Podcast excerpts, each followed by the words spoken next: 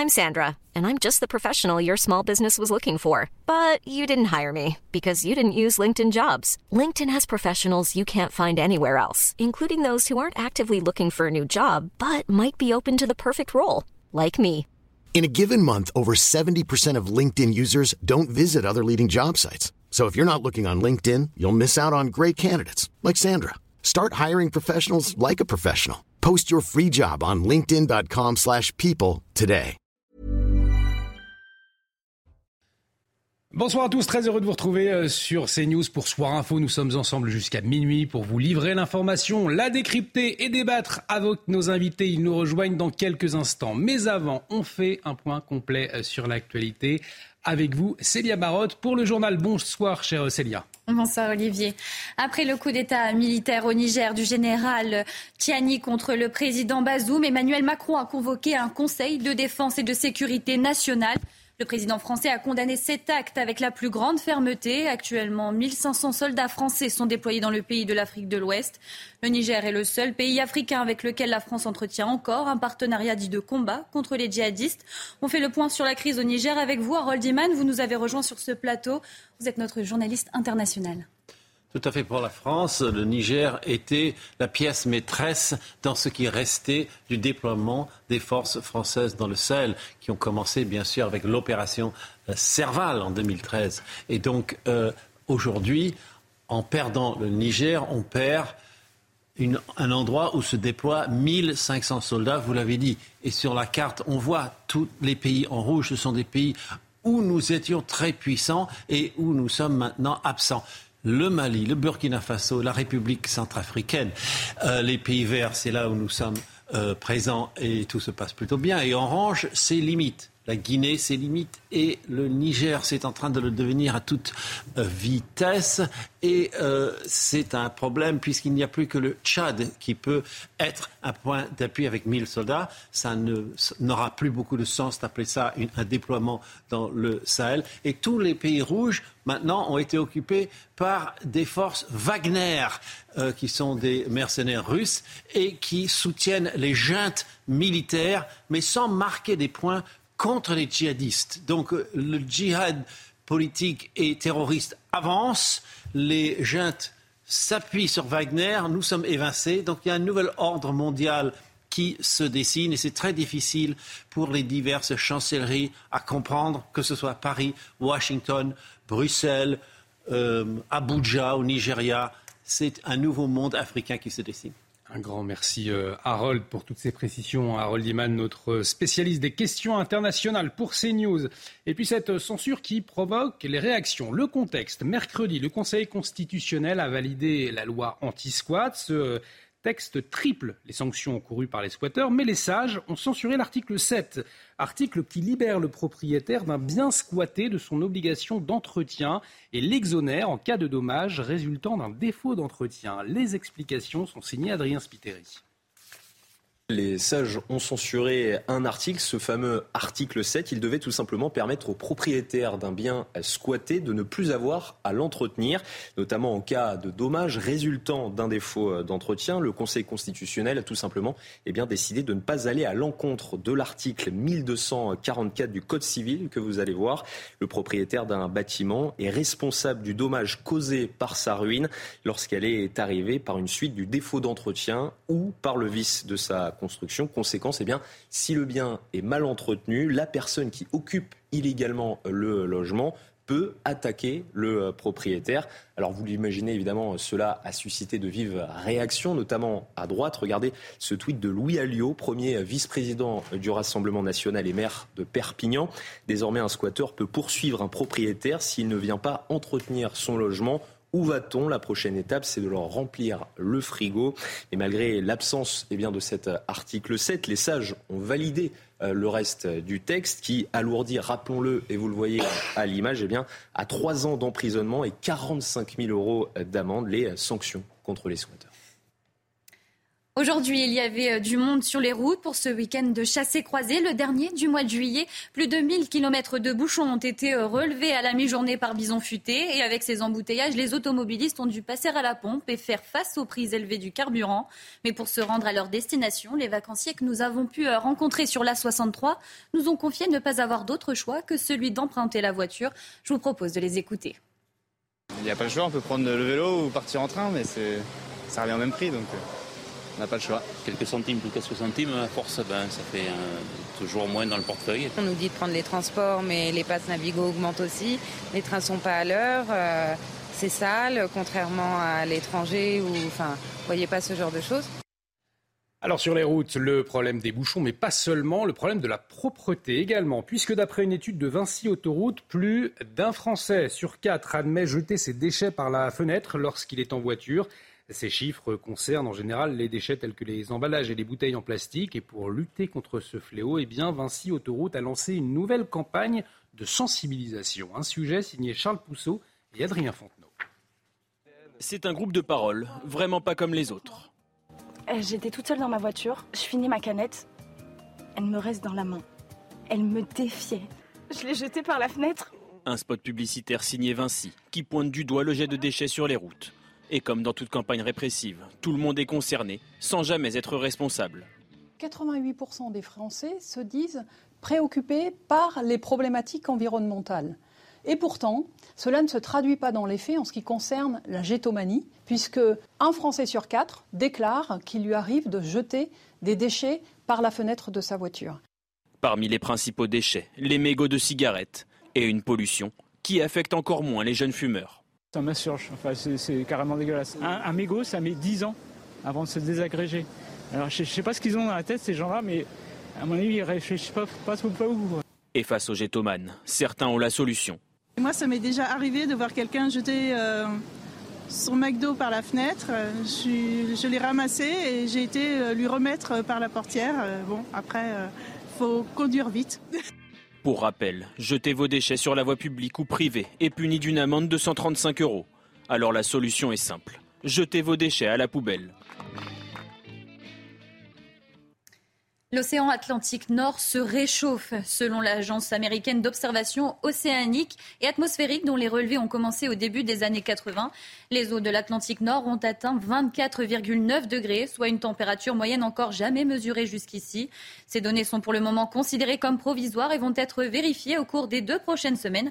Le dernier record date du mois de septembre 2022 avec une température enregistrée de 24,89 degrés, soit très légèrement inférieure à celle de cette semaine. Et dans ce contexte de réchauffement climatique, de nouveaux feux dans le Péloponnèse, mais les incendies en Grèce sont globalement sous contrôle. Au total, pas moins de 50 000 hectares sont partis en fumée depuis le début de cet épisode de méga-feu. Euh, le pire un mois de juillet en plus de 10 ans. Sur le les pompiers restent mobilisés, notamment sur les foyers les plus importants. Et on retrouve tout de suite sur l'île de B notre correspondant François-Xavier Freland. François-Xavier, bonsoir. Euh, sur place, qu'en est-il de la, situation? Est-ce qu'il y a encore des touristes?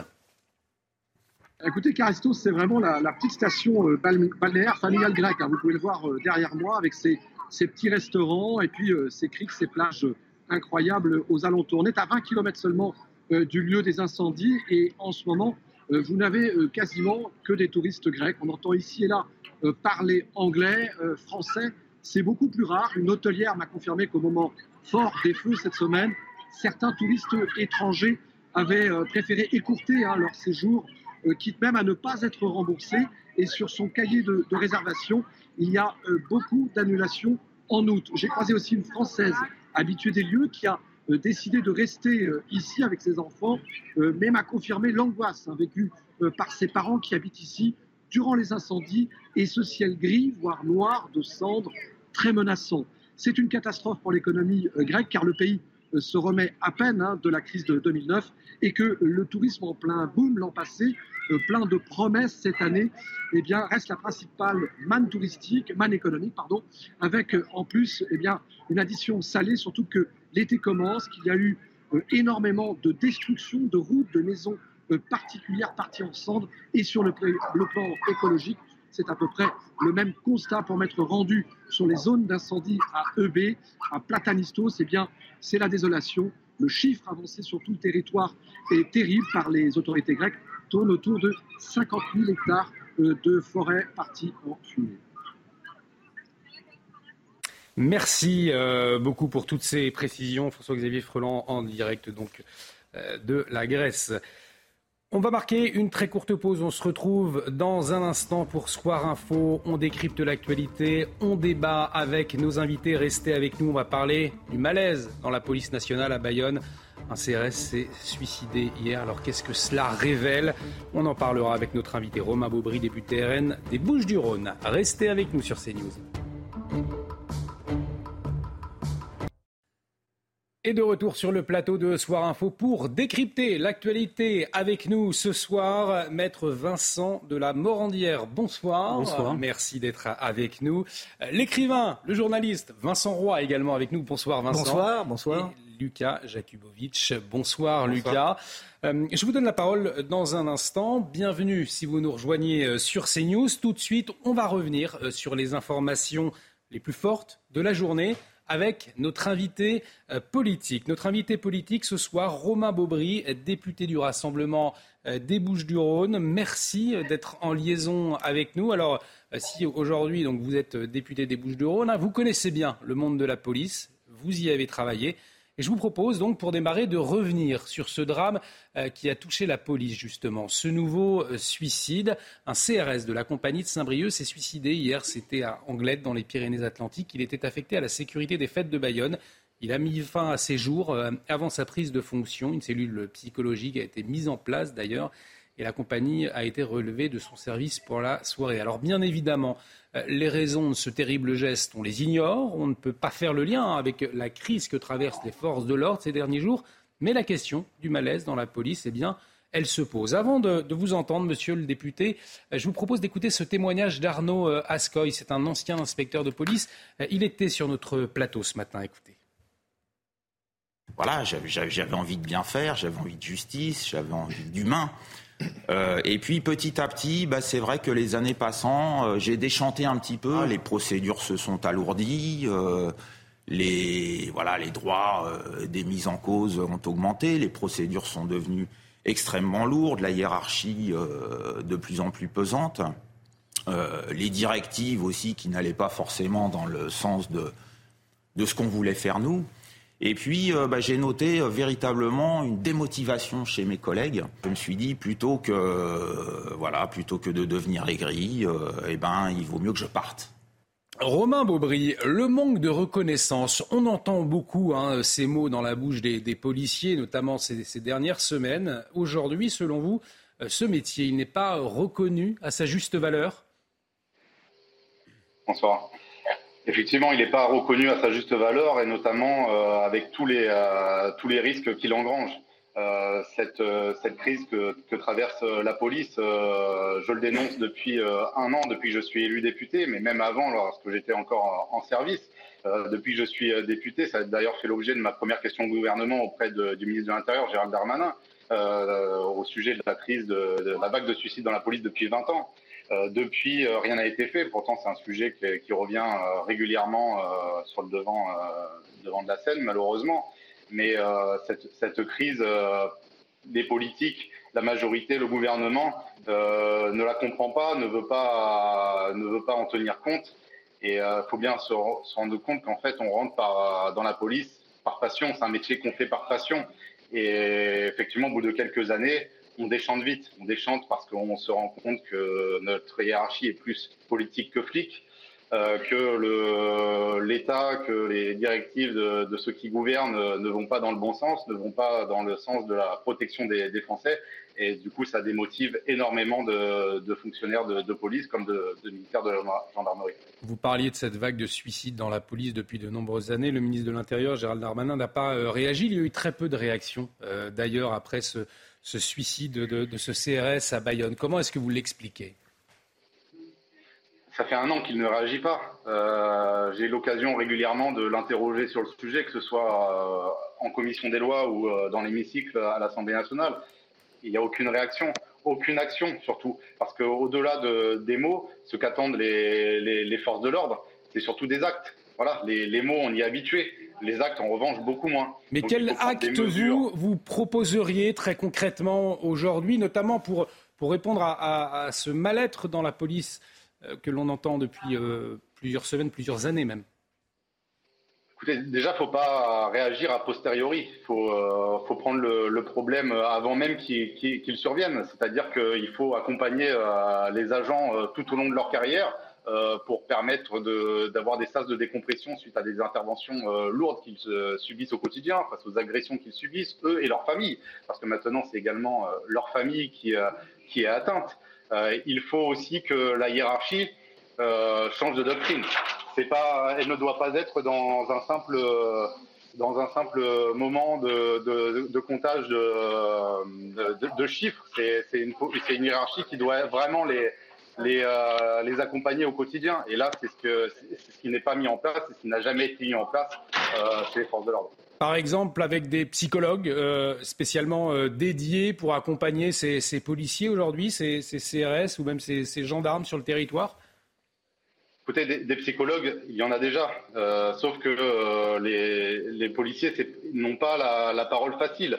Hmm. C'est-à-dire qu'ils encaissent, ils encaissent même sans s'en rendre compte. Et, euh, et, en fait, une fois que euh, le trop plein, le burn-out arrive, en fait, c'est déjà trop tard. Euh, ce qu'il faut, c'est, euh, il, il, peut y avoir. Hein, J'ai été notamment visité il y a un an de ça un centre qui se proposait de, de recevoir tout au long, en gros, de leur carrière, bah, des, des, fonctionnaires de police qui avaient subi des, qui étaient sur des, comment dire, des vagues d'attentats, qui étaient sur des sur des fusillades, qui avaient vu des choses difficiles dans leur dans leur quotidien de pouvoir les recevoir dans un cadre, dans un autre environnement que celui qu'ils connaissent au quotidien. Et c'est une des propositions que j'avais portées à l'Assemblée nationale, mais qui a été rejetée. En fait, on ne veut rien changer, fondamentalement, euh, personne ne veut rien changer. En tout cas, c'est un suicide dans le contexte hein, de la, crise des policiers, de la fronde même euh, des policiers. Je le rappelle, hein, aucun lien ne peut être établi euh, entre ce suicide aujourd'hui et, et, le mal-être euh, lié euh, à son travail dans, la police. Néanmoins, ce contexte de fronde des policiers, de colère, de malaise, euh, des policiers qui réclament une juridiction spéciale. Aujourd'hui, ça a fait beaucoup débat. vous y seriez favorable? Écoutez, nous déjà, on est favorable pour une présomption de légitime défense. À partir du moment où un fonctionnaire de, police ou un militaire de la gendarmerie fait usage de son arme, il doit avoir une présomption de légitime défense parce que l'acte qu'il commet, il le commet dans, au moment de, son, de l'exercice de ses fonctions, souvent par nécessité. Et, euh, et effectivement, ça ne peut pas être euh, jugé euh, et on ne peut pas non plus incarcérer de manière préventive ces fonctionnaires de police qui ont agi seulement euh, dans le cadre, euh, dans le cadre de, de, de, de l'exercice de leur fonction. Donc moi, je vous savez que j'ai été je me suis rendu à la prison de la santé suite à l'incarcération euh, du, du, fonctionnaire de police de, qui avait fait usage de son arme à Euh, effectivement, de savoir des fonctionnaires de police qui, dans le cadre de leur mission, finissent après leur service en détention, pour moi, c'est inacceptable. Alors, nous avons sur ce plateau, monsieur le député, Vincent de la Morandière, qui est avocat, avocat euh, pénaliste. Il souhaitait réagir justement euh, à vos propos. Je vous propose de l'écouter et de réagir à l'issue. Oui, oui, donc euh, les policiers ont un monopole de droit en fait sur la force publique. Ils sont seuls à pouvoir mettre en œuvre la force étatique. Euh, mais ils n'ont pas que ce monopole-là. Ils ont aussi un monopole de fait. Ils ont un monopole de fait sur la preuve. Et en fait, j'aimerais demander à, ces députés s'ils pensent qu'on peut maintenir dans un système démocratique euh, à la fois un monopole sur la force et un monopole sur la preuve. Et je vais expliquer en fait très simplement les choses. Euh, quand vous avez un policier qui fait usage de son arme, c'est le plus souvent des collègues à lui euh, qui viennent faire l'enquête sur euh, les conditions d'usage de son arme. Mm. Et on voit très bien dans certaines affaires, dans certaines affaires récentes, que tant que l'enquête sur la proportionnalité du recours à une arme de police, par exemple, ou à un tir létal, est faite et confiée à des collègues euh, que les justiciables peuvent avoir peur, peuvent avoir un doute sur l'impartialité. Et je me demande, et c'est une vraie question à ce député, s'il ne faudrait pas séparer le monopole de la force et le monopole de fait qu'ils ont sur la preuve et l'administration de la preuve. Je le répète, 95% des, des, Français, des enquêtes pénales sont faites de manière non contradictoire, simplement euh, dans le secret des locaux de police ou de gendarmerie. Romain Beaubry, une réaction au, propos de Maître Vincent Lamandière. Vous savez, tous les euh, fonctionnaires de police craignent l'IGPN. L'IGPN euh, agit dans un cadre euh, qui est le sien, qui est en toute, comment dire, qui agit vraiment de façon sans, pression aucune de la part d'autres fonctionnaires de police, d'autres services de police, parce que il, a à charge de l'enquête suite à un usage d'armes comme ça a pu être le cas dernièrement. Il ne faut pas oublier quand même que ces fonctionnaires de police, ils restent présumés innocents. Ils sont incarcérés. Là, actuellement, ils sont incarcérés alors qu'ils euh, ont toutes les garanties de représentation euh, possibles. Donc, euh, faut pas, faut pas oublier cette chose-là. C'est-à-dire qu'en tant qu'avocat, j'imagine que la plupart euh, plaident le fait que leurs leur clients puissent ne pas être incarcérés en préventive parce qu'ils auraient des, des, garanties de représentation. Il ne faut pas que les, les policiers soient des sous-citoyens. Il faut qu'eux aussi, ils doivent pouvoir prétendre à cette déjà cette euh, présomption d'innocence et puis à cette euh, possibilité de ne pas être incarcéré en attendant le, jugement. Emmanuel Macron l'a dit, nul n'est au-dessus euh, des lois lorsqu'il a réagi à l'affront des, des, policiers. Est-ce que cette demande des policiers, notamment cette juridiction spéciale, est-ce qu'elle placerait, selon vous, les policiers au-dessus des lois? Bien sûr que non, bien sûr que non, ça ne les placerait pas au-dessus des lois. L'enquête déterminera toujours les responsabilités suite à un usage de la force ce que l'on souhaite, euh, ce que les, forces de l'ordre souhaitent, c'est le fait de, prendre en, compte la caractéristique particulière de leur métier. Faire usage de son arme, c'est jamais anodin. Euh, on le fait, si on a à le faire, c'est vraiment par, parce qu'on n'a pas d'autre choix que de protéger sa vie ou celle d'autrui. Vous savez, moi j'ai fait usage de mon arme dans les mêmes conditions que le policier de Nanterre il y a quelques années à Vitrolles la, chance que j'ai eue par rapport à ce policier de Nanterre, c'est que je n'ai pas impacté le, conducteur du véhicule. Mais quand on fait usage de son arme, c'est vraiment en dernier recours parce qu'on n'a pas eu d'autre moyen de, mettre fin à ce qui se passait. Vincent Roy, euh, également l'écrivain et journaliste qui est avec nous, euh, souhaitait vous interpeller, monsieur le député.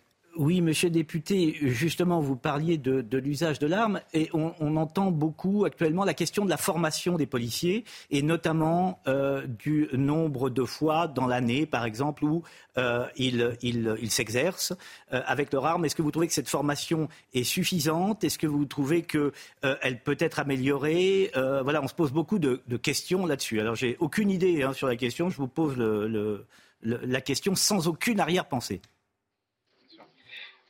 Je pense que elle peut être améliorée dans le cadre surtout de la formation continue et euh, l'entraînement régulier.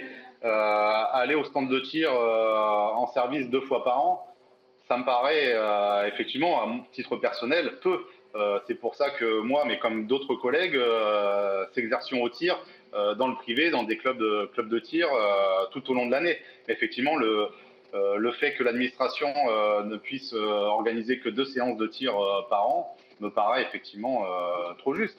Mais ça ne veut pas dire que les policiers initialement sont, pour moi, sont, mal formés, pas du tout. Euh, je pense quand même que la, formation euh, est de qualité. Après, on sait qu'il y a des problèmes actuellement de, recrutement, mais je pense que la, formation n'est pas non plus à, jeter. Mais ce, que, ce qui pourrait être amélioré, c'est un entraînement, un entraînement régulier. Mais c'est pas, pour moi, ce n'est pas le, sujet par rapport à, ce qui s'est passé à Nanterre ou à Marseille. Alors on arrive bientôt au terme de cette interview. On a passé euh, une grande partie hein, de, cet entretien avec vous à parler de la situation euh, des policiers, la situation dans l'institution police qui était intéressant bien évidemment avec vos doubles casquettes, hein, celle de député aujourd'hui et, d'ancien policier. Je voulais euh, néanmoins vous entendre sur, sur une autre actualité aujourd'hui à un an. des Jeux Olympiques, eh bien c'est l'insécurité autour et sur le champ de Mars à Paris qui fait euh, débat. Il y a eu un, crime hein, euh, présumé dans la nuit de mercredi à jeudi avec cette touriste mexicaine qui dit avoir été violée par plusieurs individus. L'enquête est, en cours. Hein. La garde à vue des deux hommes a été levée aujourd'hui. Néanmoins, je vous le disais, la question de la sécurité de ce lieu touristique au cœur du débat. Regardez ce tweet de Rachida Dati qui pointe la responsabilité de la mairie. Combien d'agressions sexuelles, de viols Anne Hidalgo avant d'accepter de fermer le champ de Mars la nuit pour que les Parisiens et les touristes soient en sécurité. Je demande à la mairie de Paris de faire passer la sécurité avant la politique euh, politicienne. Il y a effectivement un réel problème d'insécurité actuellement dans, la capitale. C'est quelque chose que, que vous notez à un an des JO de Paris. C'est problématique Écoutez, c'était déjà votre sujet euh, il y a un an, je me souviens, lorsque j'ai été élu euh, député. Mm. Euh, en rentrant, j'avais allumé la télévision et j'étais tombé sur un de vos sujets qui parlait de, de, ce qui se passait au Champ de Mars, alors que j'y étais passé quelques minutes en plus auparavant. on voit en fait que rien n'a été, rien n'a changé, rien n'a été réglé. C'est devenu une zone de non-droit et une zone de non-France. Parce que zone de non-droit, c'est l'endroit de tous les trafics. Euh, les ventes à la sauvette, trafic de drogue, enfin il y a juste à, y aller pour s'en rendre compte.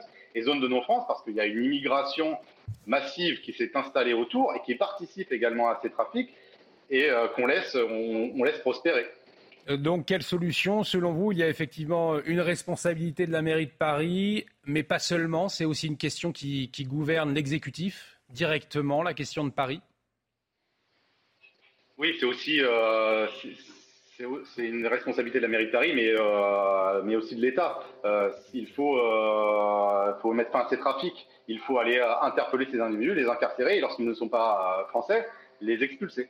Donc effectivement, la mairie de Paris a un rôle pour la, en termes de salubrité, en termes de maintien du bon ordre, mais le gouvernement doit aussi agir en ce sens. On arrive au terme de, cette interview. Un grand merci, Romain Baubry, d'avoir euh, accepté notre invitation ce soir. Je le rappelle, vous êtes député euh, RN des Bouches-du-Rhône, une interview largement consacrée euh, au malaise dans la police. On y reviendra d'ailleurs ensemble au cours de, cette émission pour avoir votre ressenti, votre regard les uns et les autres. Mais avant, eh bien, je vous propose de revenir sur cette polémique. Une polémique liée à la loi anti-squat. Elle a été adoptée en juin pour rappel, puis euh, le Conseil constitutionnel a rendu un avis. On va en parler dans un instant, mais avant, il est 21h passé, 21h30, euh, pardon, passé de deux minutes. C'est le rappel des titres avec Célia Barotte. Après le coup d'État militaire au Niger du général Tchiani contre le président Bazoum, Emmanuel Macron a convoqué un conseil de défense et de sécurité nationale. La France a annoncé suspendre toutes ses actions d'aide au développement et d'appui budgétaire au Niger. Dans un communiqué, le ministère des Affaires étrangères demande le retour sans délai à l'ordre constitutionnel nigérien autour du président Bazoum, élu par les Nigériens. Aujourd'hui, il y avait du monde sur les routes. Pour ce week-end de chasse et croisée, le dernier du mois de juillet, plus de 1000 km de bouchons ont été relevés à la mi-journée par Bison Futé. Mais bonne nouvelle pour les automobilistes, demain, les feux sont au vert pour les départs et les retours. L'océan Atlantique Nord se réchauffe, selon l'agence américaine d'observation océanique et atmosphérique dont les relevés ont commencé au début des années 80. Les eaux de l'Atlantique Nord ont atteint 24,9 degrés, soit une température moyenne encore jamais mesurée jusqu'ici. Le dernier record date du mois de septembre 2022 avec une température enregistrée de 24,89, soit très légèrement inférieure à celle de cette semaine.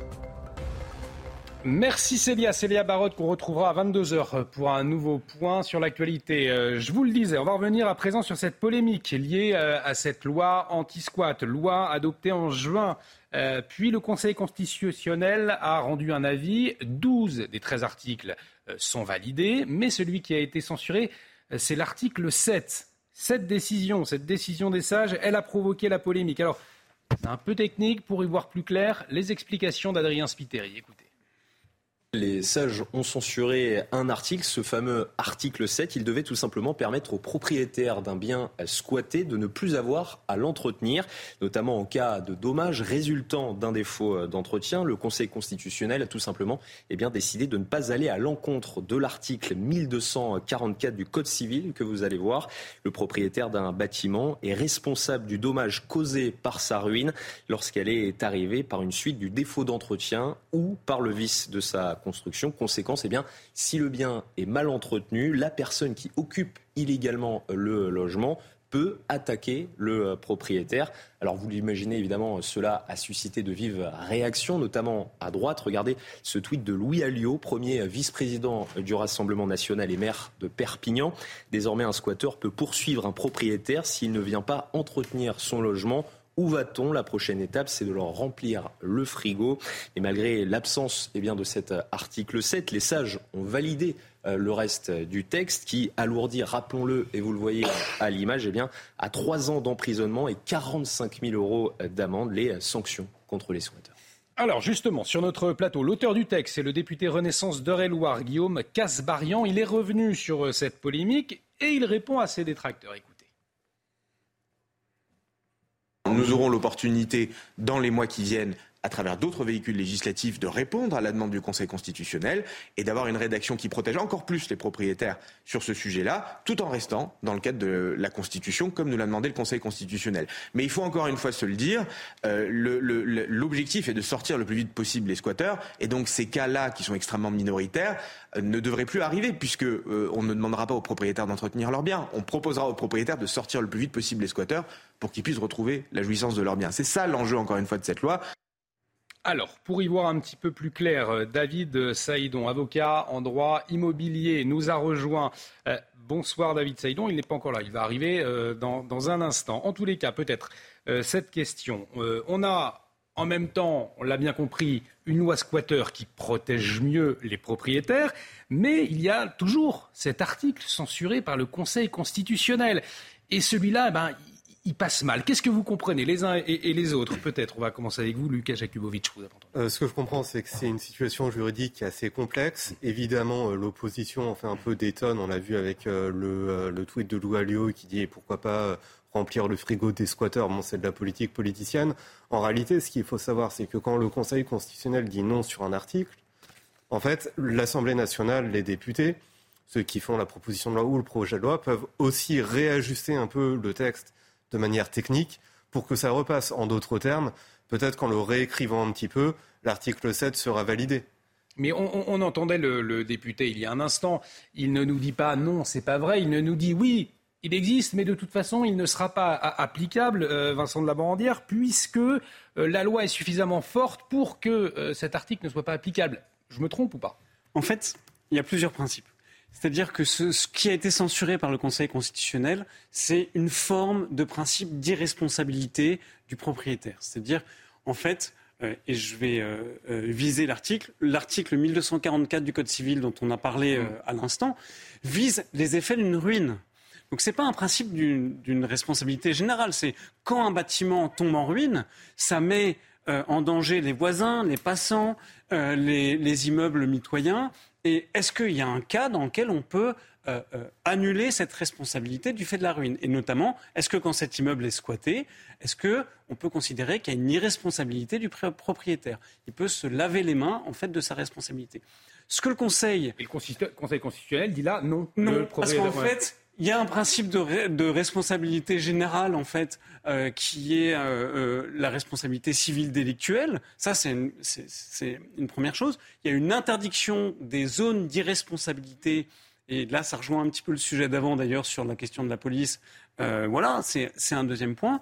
Et, en fait, ce que le, Conseil constitutionnel dit, c'est que on ne peut pas, sur, sur, le seul fait de la présence d'un squatteur, priver le propriétaire de toute sa responsabilité. Mais ça pose quand même tout de même des, questions. Alors, euh, Vincent Roy, je vous donne la, parole tout de suite, mais David Saïdon, maître euh, avocat en droit immobilier, pardon, nous a rejoint et j'ai envie de lui poser la question euh, très clairement. Bonsoir maître, merci de nous, nous avoir rejoints. Est-ce qu'aujourd'hui, je suis propriétaire d'un bien squatté les squatteurs portent plainte contre moi car ma maison ou mon appartement part en ruine ou, euh, un de ces squatteurs reçoit, je ne sais pas, à l'intérieur une poutre sur la tête, par exemple. Est-ce qu'il pourrait effectivement, avec la loi actuelle, porter plainte contre moi? Oui, euh, en réalité, ce serait une possibilité qui, euh, qui, serait, qui serait à sa disposition, mais je voudrais dire qu'en réalité, le, euh, squatter euh, ne pourrait euh, engager de telles poursuites s'il a fait obstruction à la réalisation de certains travaux, puisqu'en réalité, la conservation de l'appartement du propriétaire est dans l'intérêt premier du propriétaire en réalité, puisque le fait qu'il y ait présence d'un squatter dans les lieux ne, si, vous voulez, euh, la dégradation euh, du bien euh, serait préjudiciable en premier lieu aux propriétaires et, indirectement également aux voisins, aux passants, puisque là on parle de réparation, d'entretien de réparation de grosses œuvres qui, serait, qui resterait la responsabilité du propriétaire. Et lorsqu'on a des dégâts des eaux ou une, de la défectuosité d'une installation électrique avec des risques d'incendie, c'est toute la copropriété qui, qui risque d'en de, d'en subir les dégâts. C'est précisément euh, ce, point-là qu'a voulu censurer le Conseil constitutionnel, puisque effectivement, dans la conception courante, dans le langage courant, euh, lorsqu'on parle d'entretien, lorsqu'on, la conception de l'entretien dans, le langage courant, c'est bien évidemment le nettoyage, l'état de propreté, les menus réparations. Mais ces menus réparations-là étaient déjà euh, de la responsabilité du locataire ou de l'occupant sans droit ni titre qui est le squatter. effectivement, il n'y a pas eu de droit supplémentaire rajouté. Il n'y a pas eu de droit supplémentaire rajouté euh, aux squatteurs. Effectivement, je, je, restez avec nous, euh, maître. Mais c'est vrai que Vincent Roy, moi, je me, pose encore cette question. C'est-à-dire que dans la vraie vie, vous êtes propriétaire et vous avez des, des squatteurs. Euh, vous ne bichonnez pas particulièrement votre bien. Votre première préoccupation, ce sont que ces personnes euh, quittent le lieu et, finalement retrouvent votre bien. Donc c'est là où il y, a une réalité finalement qu'on a dû. Euh, il y a la technique juridique, juridique et la réalité. Non, mais dans la vraie vie, c'est juste, c'est juste un cauchemar. Non, mais il y a une question. Comme il y a deux avocats sur le, le, plateau, j'en profite. J'ai une question très, très, très technique. Donc, j'ai un pavillon en banlieue, euh, voilà, voilà qu'il est squatté un matin, et puis euh, euh, pendant, alors tout, tout marche hein, dans mon pavillon, il n'y a pas de problème d'électricité, de gaz, de, tout fonctionne parfaitement. Mais il est vide, il est squatté, voilà. Et puis survient pendant qu'il est squatté, il est squatté pendant six mois. Je vous donne un exemple concret. et le troisième mois, il y a une fuite de gaz. Fuite de gaz qui, si elle n'est pas traitée, va faire exploser le pavillon et, des blessés derrière. Et des pavillons qui sont autour. Alors là, je voudrais savoir ce qui concrètement se passe compte tenu de l'annulation de l'article 7 par le Conseil constitutionnel. Comme j'ai deux avocats, j'en profite David pour poser avocat en droit immobilier, va peut-être pouvoir nous, éclairer. Question très concrète, très intéressante. D'ailleurs, merci Vincent Roy pour, pour, cet exemple. Euh, sur ce cas-là, qu'est-ce que vous nous répondez? Euh, La fuite de gaz, si vous voulez, euh, c'est l'intégralité de la copropriété qui est concernée. C'est un risque sur euh, la sécurité des occupants de l'immeuble. Donc, euh, évidemment que ce n'est pas la, responsabilité vis-à-vis du squatter qui va être qui va être. Mais il fait rien. Il fait rien. La fuite de gaz, elle intervient. Le squatter rentre au mois de janvier dans les lieux. La fuite de gaz, alors qu'il n'y avait absolument aucune fuite, on sait qu'une fuite de gaz, ça peut intervenir comme ça, un tuyau. Bon, et, trois mois plus tard, il y a une fuite de gaz et il ne fait rien. Alors que moi, si euh, j'avais possibilité d'accès, j'aurais pu, on peut imaginer qu'en tant que propriétaire, j'aurais constaté dans mon pavillon, en y allant une fois par semaine, j'aurais constaté cette fuite de gaz et je l'aurais fait réparer. Là, il y a une fuite de gaz et le squatteur ne fait rien et le quartier explose. Donc je veux savoir si on peut se retourner contre le propriétaire, compte tenu du fait que, je le répète, le squatteur n'est pas intervenu et que je ne peux pas intervenir vu que ma maison est squattée et qu'en plus on m'insulte dès que je mets le, le, pied sur le pas de la porte. Vincent de la Moronnière aurait un élément de réponse. Allez-y euh, euh, avant euh, David Seydon. La, la, manifestation d'une fuite de gaz va occasionner, si vous voulez, des nuisances olfactives qui vont alerter notamment les, voisins et euh, le, un dépôt de plainte et un, signalement aux autorités euh, de police vont euh, entraîner l'intervention des services de police pour, pour résorber ce sinistre. Si vous ça, ça c'est dans le meilleur des mondes. Alors, Vincent de la Là, on va parler de responsabilité pénale. Parce qu'en fait, ce que vous demandez, c'est est-ce qu'on peut engager la responsabilité pénale du propriétaire qui n'est pas en état d'intervenir ou de réparer les choses Absolument. Et donc, en fait, pour engager sa responsabilité pénale, il faut poser deux questions. Est-ce qu'il y a un acte positif qu'il a commis euh, qui est euh, de l'ordre euh, du non-respect d'une obligation particulière de sécurité ou de prudence? Là, ça ne peut pas, ça peut pas lui être reproché par ce fait même qu'il est empêcher d'aller chez lui. En fait, c'est n'est pas qu'il ne peut pas, euh, qu'il ne veut pas en fait respecter les obligations particulières de sécurité ou de prudence, mais c'est qu'il n'est pas en mesure de le faire parce que des gens euh, font obstacle à ça. On est bien d'accord. Et donc on voit que pour la responsabilité pénale, il y a un principe de base aussi qui est nul n'est pénable que de son propre fait. Euh, c'est très ancien euh, comme principe. On ne peut pas euh, être engagé pour, sur un plan pénal pour le fait d'autrui. Donc ça, soyez rassurés sur ce point-là. très clairement, dans la logique pénale, il n'y a pas de problème. Par contre, on peut, si en amont il y a des problèmes de non-respect, des normes, de construction, etc., peut-être que quelqu'un pour aller chercher sa responsabilité. Mais je vais le dire aussi sur la réparation civile, il y a ce qu'on appelle un partage de responsabilité. Et un emploi douté entre le propriétaire et le squatteur euh, qui va dégrader le bien au fur et à mesure, s'il n'y a pas une rupture du lien causal, on peut aussi considérer qu'il va y avoir un partage de la responsabilité entre les deux. En tout cas, fait assez rare, on le voit, nous en parlons, nous en débattons euh, autour de ce plateau, eh bien, le Conseil constitutionnel a réagi par tweet première, hein. c'était une première effectivement.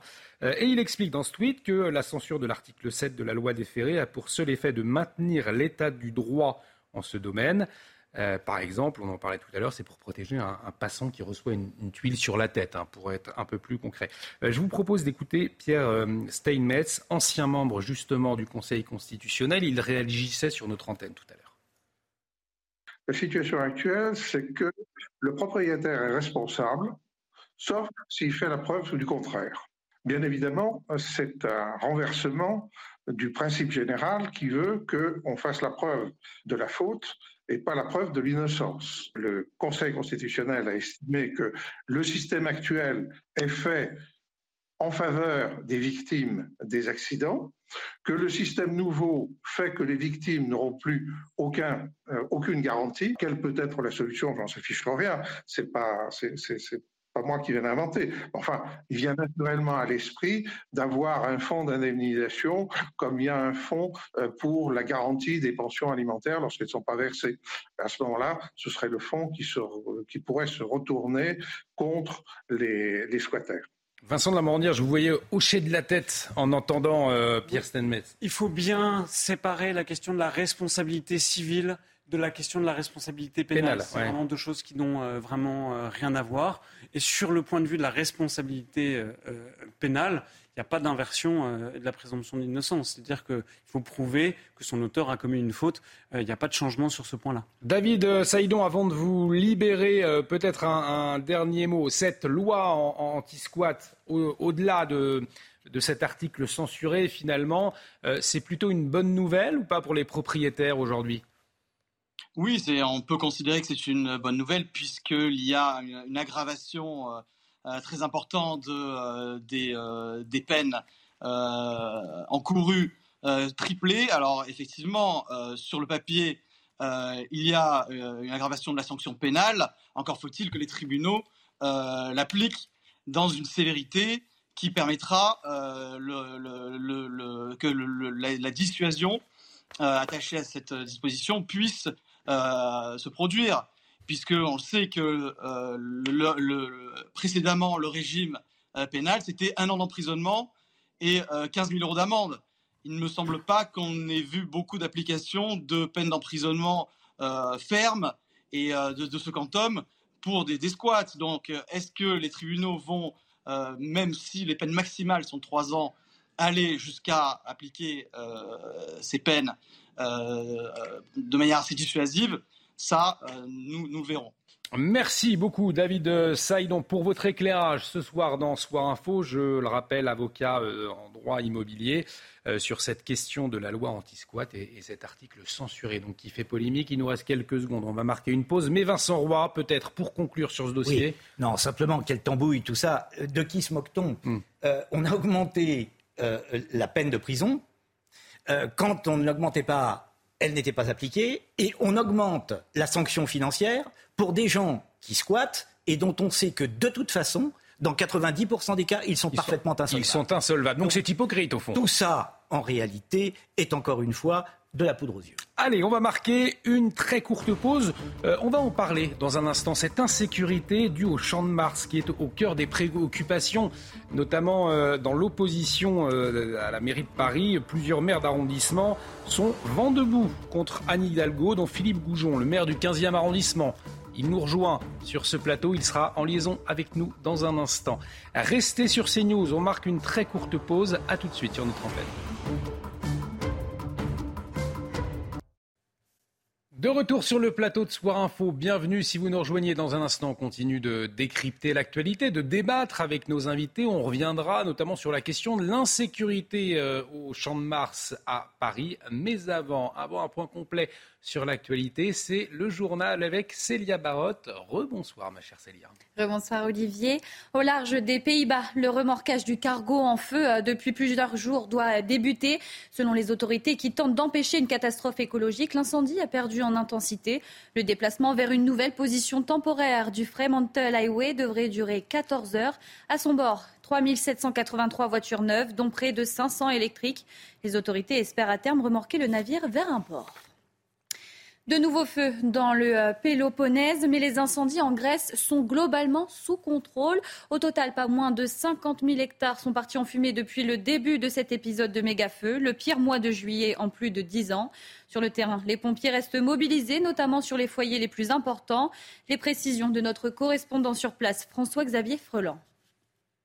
C'est vraiment la, petite station euh, balnéaire familiale grecque. Hein. Vous pouvez le voir euh, derrière moi avec ses petits restaurants et puis euh, ces criques, ces plages incroyables aux alentours. On est à 20 km seulement du lieu des incendies et en ce moment, vous n'avez quasiment que des touristes grecs. On entend ici et là parler anglais, français. C'est beaucoup plus rare. Une hôtelière m'a confirmé qu'au moment fort des feux cette semaine, certains touristes étrangers avaient préféré écourter hein, leur séjour, quitte même à ne pas être remboursés et sur son cahier de, réservation, il y a euh, beaucoup d'annulations en août. J'ai croisé aussi une Française habituée des lieux qui a euh, décidé de rester euh, ici avec ses enfants, mais m'a confirmé l'angoisse vécue par ses parents qui habitent ici durant les incendies et ce ciel gris, voire noir, de cendres, très menaçant. C'est une catastrophe pour l'économie grecque car le pays se remet à peine hein, de la crise de 2009 et que le tourisme en plein boom l'an passé, euh, plein de promesses cette année,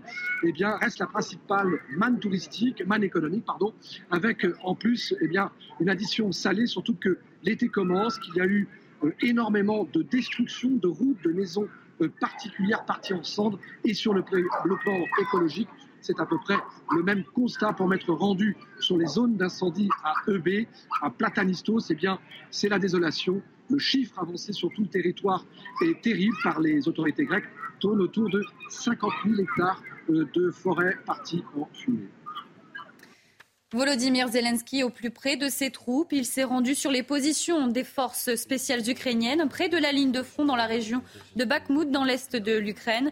C'est un des hauts lieux de l'actuelle contre-offensive ukrainienne. Sur Telegram, il a indiqué Je suis ici pour féliciter nos soldats et rendre hommage à leurs forces. Le président ukrainien a précisé également ne pas avoir le droit de dévoiler les opérations actuelles des forces spéciales, mais a salué leur travail vraiment héroïque et remis des récompenses aux soldats de son pays, toujours en guerre. Les 22 et 23 septembre prochains, le pape François sera à Marseille. Selon le Vatican, le souverain pontife arrivera le vendredi en milieu d'après-midi et sera accueilli à l'aéroport de Marseille par Emmanuel Macron. Il guidera ensuite une prière dans la basilique de Notre-Dame de la Garde avant un moment de recueillement religieux près du mémorial dédié aux migrants disparus en mer. La journée du samedi sera consacrée à une rencontre privée avec des personnes en précarité économique, un entretien avec le président français et s'achèvera par une grande messe dans le mythique stade du Vélodrome. Et enfin, les Jeux Olympiques en France euh, est une bonne nouvelle pour les passionnés euh, de sport, une mauvaise pour les bouquinistes parisiens. Ils vont devoir baisser le rideau ou déménager à l'occasion des épreuves organisées dans la capitale en juillet 2024. La mairie de Paris tente d'apporter des solutions, mais pourquoi une telle décision? Les explications avec Théo Grévin et Fabrice Elsner. Donc là, on ouvre nos boîtes. Il y a toute une technique aussi. La routine matinale des bouquinistes sera-t-elle bientôt chamboulée à cause des Jeux Olympiques? Ces libraires, installés sur les quais de Seine, ont appris cette semaine qu'ils devront quitter les lieux lors de la cérémonie d'ouverture des JO. Raison invoquée par la préfecture de police, les 570 échoppes concernées se trouvent au cœur du périmètre de sécurité. Installé depuis plus de 30 ans sur les quais de Seine, Henri Hichard conteste cette décision. Nous là depuis 450 ans. Euh, Régulièrement, euh, les autorités tentent de nous chasser par un biais ou par un autre. Et là, voilà, ça continue. Pour apaiser les tensions, la mairie de Paris a proposé d'installer un village des bouquinistes, une solution qui ne convainc pas les riverains. C'est un peu dommage que, que les touristes venant du monde entier euh, euh, ne voient pas aussi cet aspect-là de, Paris. Pourquoi euh, pendant les JO, tout devrait fermer, tout devrait s'arrêter? C'est des Parisiens, des gens qui vivent de ça et qui vont en subir les conséquences et je trouve pas ça normal. Les bouquinistes, qui craignent que leur boîte à livres soit endommagée, espèrent désormais que la préfecture de police fasse marche arrière en comptant, pourquoi pas, sur l'appui d'un ancien client. J'ai vu même notre président euh, Emmanuel Macron qui fouinait dans les boîtes, hein, je l'ai vu d'ailleurs, euh, s'il m'entend, euh, cher président, soutenez notre combat. Pour le moment, sur les 240 bouquinistes que compte la ville, seuls deux auraient accepté de retirer leurs étals. Et merci à tous. On se rejoint, on se retrouve à 23h pour un nouveau point sur l'actualité.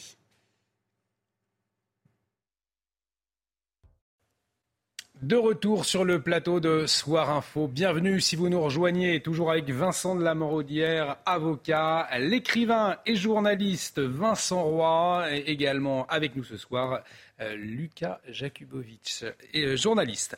Nous sommes tout juste à un an euh, des JO. Et cette préoccupation, cette interrogation, l'insécurité, notamment dans la capitale, au Champ de Mars plus précisément, au cœur des préoccupations donc après euh, les soupçons de viol d'une jeune femme de 27 ans euh, dans la nuit de mercredi à, jeudi. Euh, cette jeune femme est une touriste mexicaine. Alors, du côté de l'enquête qui se poursuit, hein, la garde à vue de deux hommes a été levée aujourd'hui. En tout cas, la question de la sécurité de ce haut lieu touristique français au cœur de la polémique, puisque vous le voyez dans un tweet aujourd'hui, Rachida Dati eh bien, charge la mairie de Paris. Combien d'agressions sexuelles et de viols attend Anne Hidalgo avant d'accepter de fermer le champ de Mars la nuit pour que les Parisiens et les touristes soient en sécurité? Je demande à la mairie de Paris de faire passer la sécurité avant la politique politicienne. Fermer le champ de Mars la nuit, donc, pour Rachida Dati. Rachida Dati, qui n'est pas euh, la seule élue à Paris, vent debout contre la politique de la maire socialiste. C'est le cas aussi de Philippe Goujon, maire du 15e arrondissement, maire le 15e arrondissement donc qui euh, jouxte le 7e arrondissement, là où se trouve euh, le Champ de Mars. Bonsoir Philippe Goujon, merci d'être avec nous ce soir en direct sur CNews.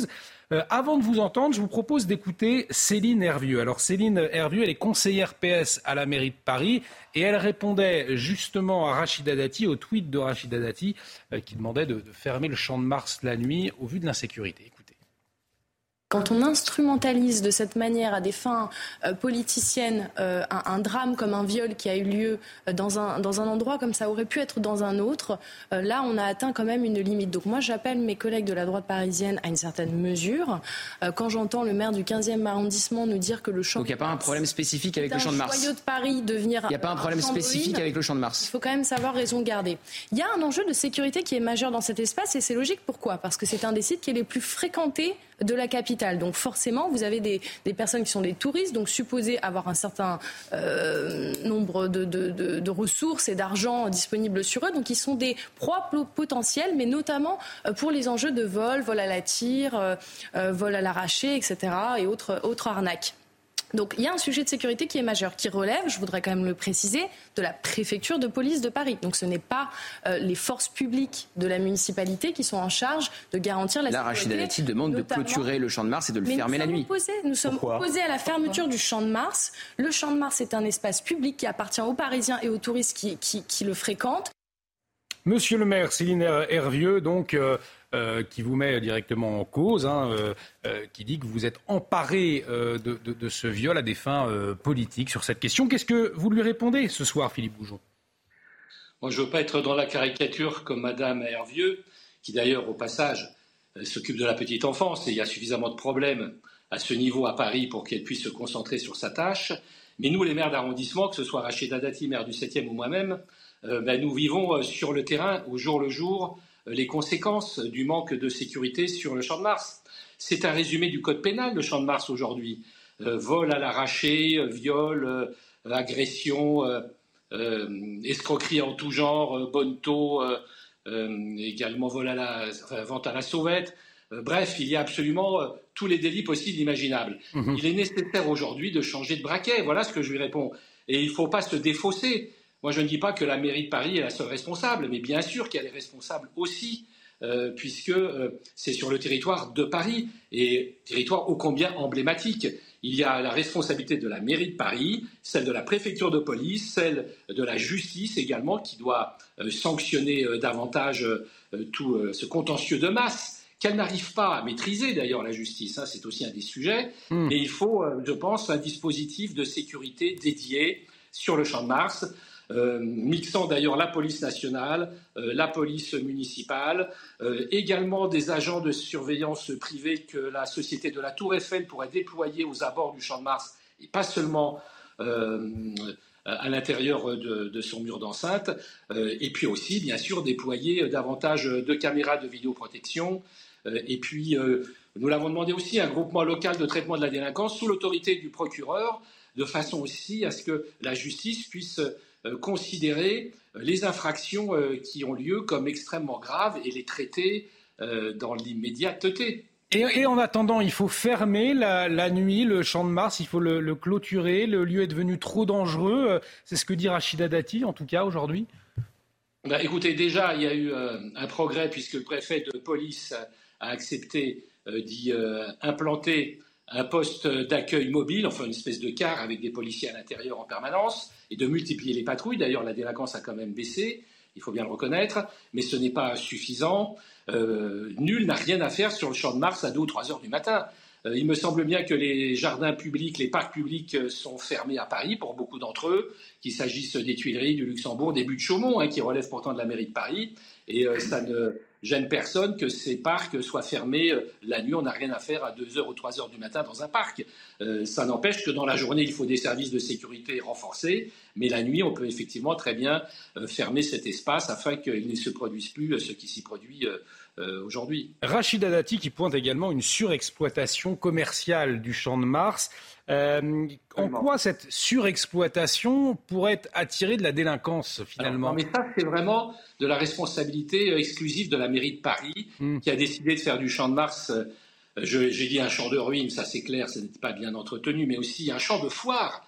Plus de 200 jours par an, il y a des activités euh, qu'on appelle festives, mais qui sont exclusivement commerciales sur le champ de Mars euh, et qui attirent évidemment beaucoup de délinquants de tout poil et qui aussi empêchent les promeneurs, les Parisiens comme les touristes de bénéficier d'un espace vert euh, en toute quiétude. C'est la vocation euh, d'origine hein, du Champ de Mars, c'est un espace de promenade. Euh, Ce n'est pas un espace pour y déployer des foires, des activités commerciales de toutes sortes qui amènent bien sûr une population délinquante abondante. Avant de vous libérer, Philippe Boujon, cette dernière question, je le disais, nous sommes maintenant à un an des Jeux Olympiques. Est-ce que cette insécurité autour du Champ de Mars vous inquiète pour les nombreux touristes qui vont venir assister à ces, Jeux Olympiques? Je vais y arriver, pardonnez-moi. Euh, vous êtes inquiet ben, on est inquiet. Vous savez que la sécurité, c'est un des enjeux euh, majeurs de ces Jeux olympiques sur lequel euh, l'État, euh, comme l'ensemble des partenaires, sont très, très attentifs et ont l'intention de déployer d'énormes moyens. Moi, j'ai tendance à faire confiance au ministre de l'Intérieur.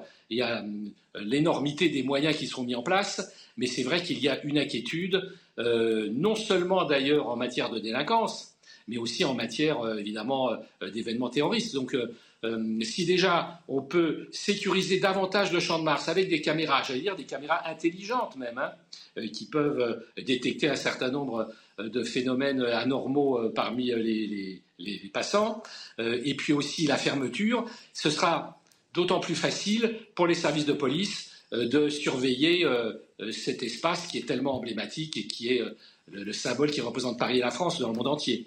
Un grand merci Philippe Goujon d'avoir euh, accepté euh, d'intervenir sur notre antenne ce soir. Je le rappelle, Philippe Goujon, maire Les Républicains du 15e arrondissement, euh, Lucas Jakubowicz. On entendait hein, la colère finalement de Philippe Goujon contre la, la, mairie de Paris aujourd'hui. il demande la fermeture, la clôture la nuit du Champ de Mars. Est-ce que c'est une bonne solution selon vous? Pourquoi pas, il y a aussi un point qui n'a pas été abordé, c'est l'état des pelouses. En fait, je sais que la mairie de Paris, hmm. depuis en haut deux ans, essaye d'ouvrir tous les parcs, notamment le parc Jean 23, je crois, qui est près du, de Notre-Dame de Paris.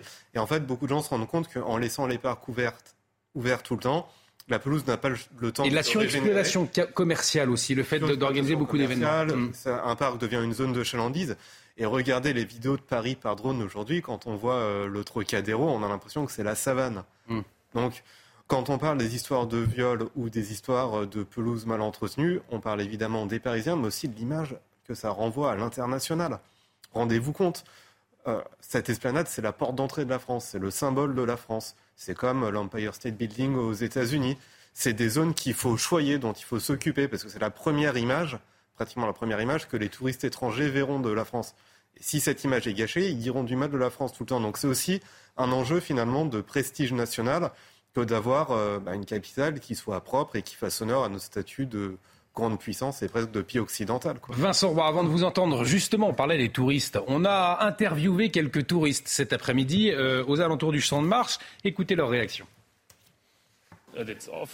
C'est affreux. Mais on a le même problème à Berlin, en Allemagne. Je n'en ai pas entendu parler. Je suis vraiment choquée. Ça peut arriver n'importe où, pas seulement ici. On doit faire attention partout. Ça me surprend, car je pensais que dans une ville comme Paris, où il y a du monde en permanence, ce genre de choses n'arrive pas. Ça va clairement me rendre plus méfiante. Je vous avoue, dans l'ensemble, on sent sécurité parce qu'il euh, y a beaucoup de police et on voit beaucoup la police, donc c'est comme quelque chose qui est important. je dirais que le soir, ouais, on se sent un petit peu moins en sécurité. Ça veut dire qu'à partir du moment où on arrive à la fin de la journée, euh, j'ai pris l'habitude, de, même en grandissant à Paris, à regarder derrière moi. Vincent Roy. Oui, non, mais ces histoires euh, de viol, enfin ces histoires, ces viols sur le, champ de Mars sont quand même légion, je crois, depuis 2016. Il y en avait eu en février, février dernier. Février, février dernier, je crois, il s'agissait d'une jeune femme allemande. Euh, bon, c'est pas, c'est pas, euh, c'est pas tout à fait nouveau. là où effectivement Rachida Dati tout de même fait par le truchement de ce tweet de la politique politicienne, c'est qu'elle attaque très directement la mairie de Paris et que ça n'est pas de la seule responsabilité de la mairie de Paris, puisque c'est à la police nationale en l'espèce d'assurer d'abord la sécurité sur le champ de Mars. Donc euh, c'est la préfecture qui doit être attaquée. Mais là, on sent bien qu'elle vise Anne Hidalgo, ce en quoi euh, je ne suis pas tout à fait contre, puisqu'il y a beaucoup de choses à reprocher à Madame Hidalgo. Mais puisque nous parlons du champ de Mars et plus largement de Paris. Quand on dit euh, euh, le Champ de Mars est la porte d'entrée de la France et c'est l'image que l'on donne aux touristes, alors là, euh, là on pourrait. D'abord, tous les Parisiens savent qu'il ne faut pas aller se promener sur le champ de Mars. Tous les Parisiens savent qu'il ne faut pas aller se promener. D'ailleurs, nous n'y allons pas. Qu'il ne faut pas aller se promener sur le Trocadéro. Tous les Parisiens savent que c'est pas. Euh, euh, il faut faire très attention lorsqu'on va à Montmartre. Tous les Parisiens savent qu'il faut faire très attention lorsqu'on va gare du Nord ou gare de l'Est. Il y a plein d'endroits à Paris. La sécurité à Paris et, et, notamment, on va en parler dans le cadre des JO.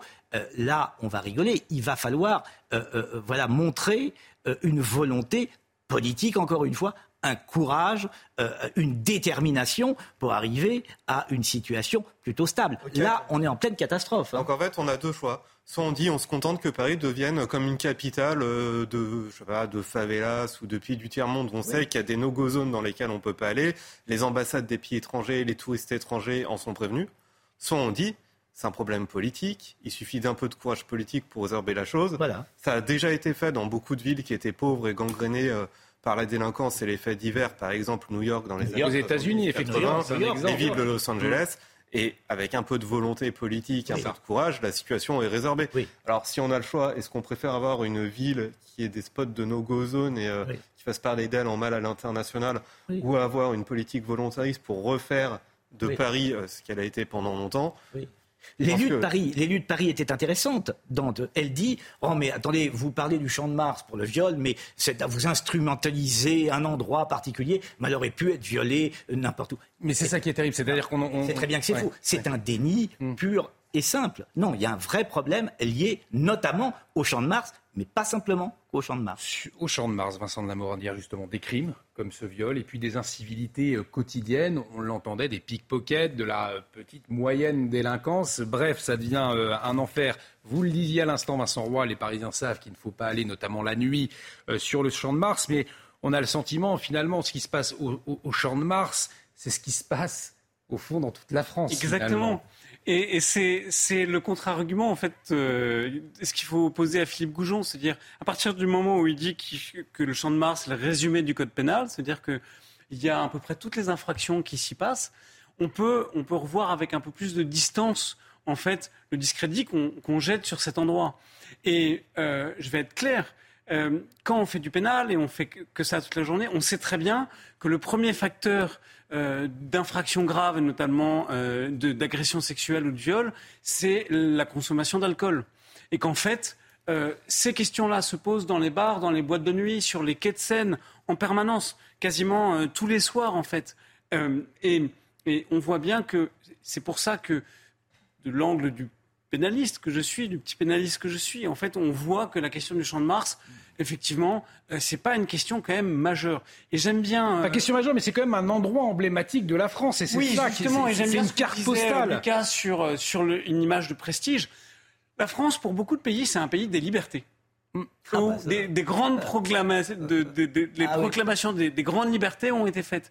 Et fermer le champ de Mars, à mon avis, c'est quand même euh, porter une atteinte assez grave à cette image du lieu euh, d'exercice et, ou alors ça révèle une la réelle délinquance et, là c'est très alors avant de fermer est-ce qu'on pourrait peut-être éclairer euh, parce que c'est vrai qu'il y a quand même des zones d'ombre, euh, il y a des parcs, quand on passe à côté, il manque d'éclairage. Est-ce qu'on ne pourrait pas éclairer? Effectivement, c'est un lieu important. Non, mais les écologistes vont vous dire qu'il n'est pas possible d'éclairer parce que ça consomme, parce que... Non, non, il n'y a rien, écoutez, il n'y a rien de possible dans ce pays. Il y a, une chose qui, est extraordinaire. On s'habitue à tout. On finira par s'habituer au champ de Mars, comme on s'est habitué à la guerre du Nord, comme on s'est habitué à tout. Lorsque vous écoutez la première ministre dans sa dernière intervention, on lui dit mais écoutez, le 14 juillet, ça s'est bien passé. Euh, qu'est-ce que vous en pensez? Ah, elle dit oui, oui, il y a une amélioration par rapport à, l'an dernier. Il n'y a eu que 240 voitures de. de, Alors que 240 voitures, c'est énorme et tout le monde devrait sauter au plafond. et ce n'est plus le cas. Tout le monde s'habitue. mais tout le monde s'habitue. On se félicite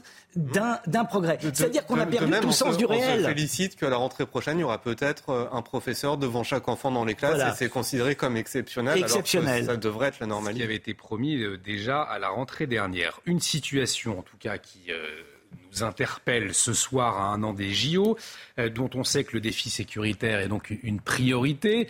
et l'organisation, eh bien, elle compte sur des étudiants pour prêter main forte. Le rectorat de Versailles a été sélectionné pour former des jeunes à la sécurité dans le cadre d'un programme spécifique au JO. Euh, ce sont eux qui seront présents et formés pour accueillir en toute sécurité donc les spectateurs de ce grand événement sportif. Une démarche en étroite collaboration avec Pôle Emploi et le ministère, le ministère de l'Intérieur. Alors qu'est-ce que vous en pensez? Je vous pose la question dans un instant, mais avant les explications de Célia Judas. Cristal, Kéron, Emma, passez de l'autre côté. Après trois semaines de formation, c'est l'heure des évaluations pour les jeunes, formés à devenir agents de sécurité lors de grands événements. Et dans la salle d'examen, les agents de demain viennent d'horizons bien différents. J'ai fait une double formation en commerce et en, et en ingé. Moi, je vais passer ma deuxième année en licence de maths, physique, chimie. Moi, je suis étudiant en école d'ingénieur. Moi, je fais des études en esthétique cosmétique parfumée. Je viens justement de finir mon BTS en instant, BTS support à l'action managériale. Leur point commun, tous ont fait l'objet d'une enquête préliminaire pour pouvoir suivre cette formation. Chaque élève qui est candidat est candidat auprès de Pôle Emploi. Et ensuite, Pôle Emploi envoie son dossier au ministère de l'Intérieur qui fait une véritable enquête de moralité très précise et très profonde.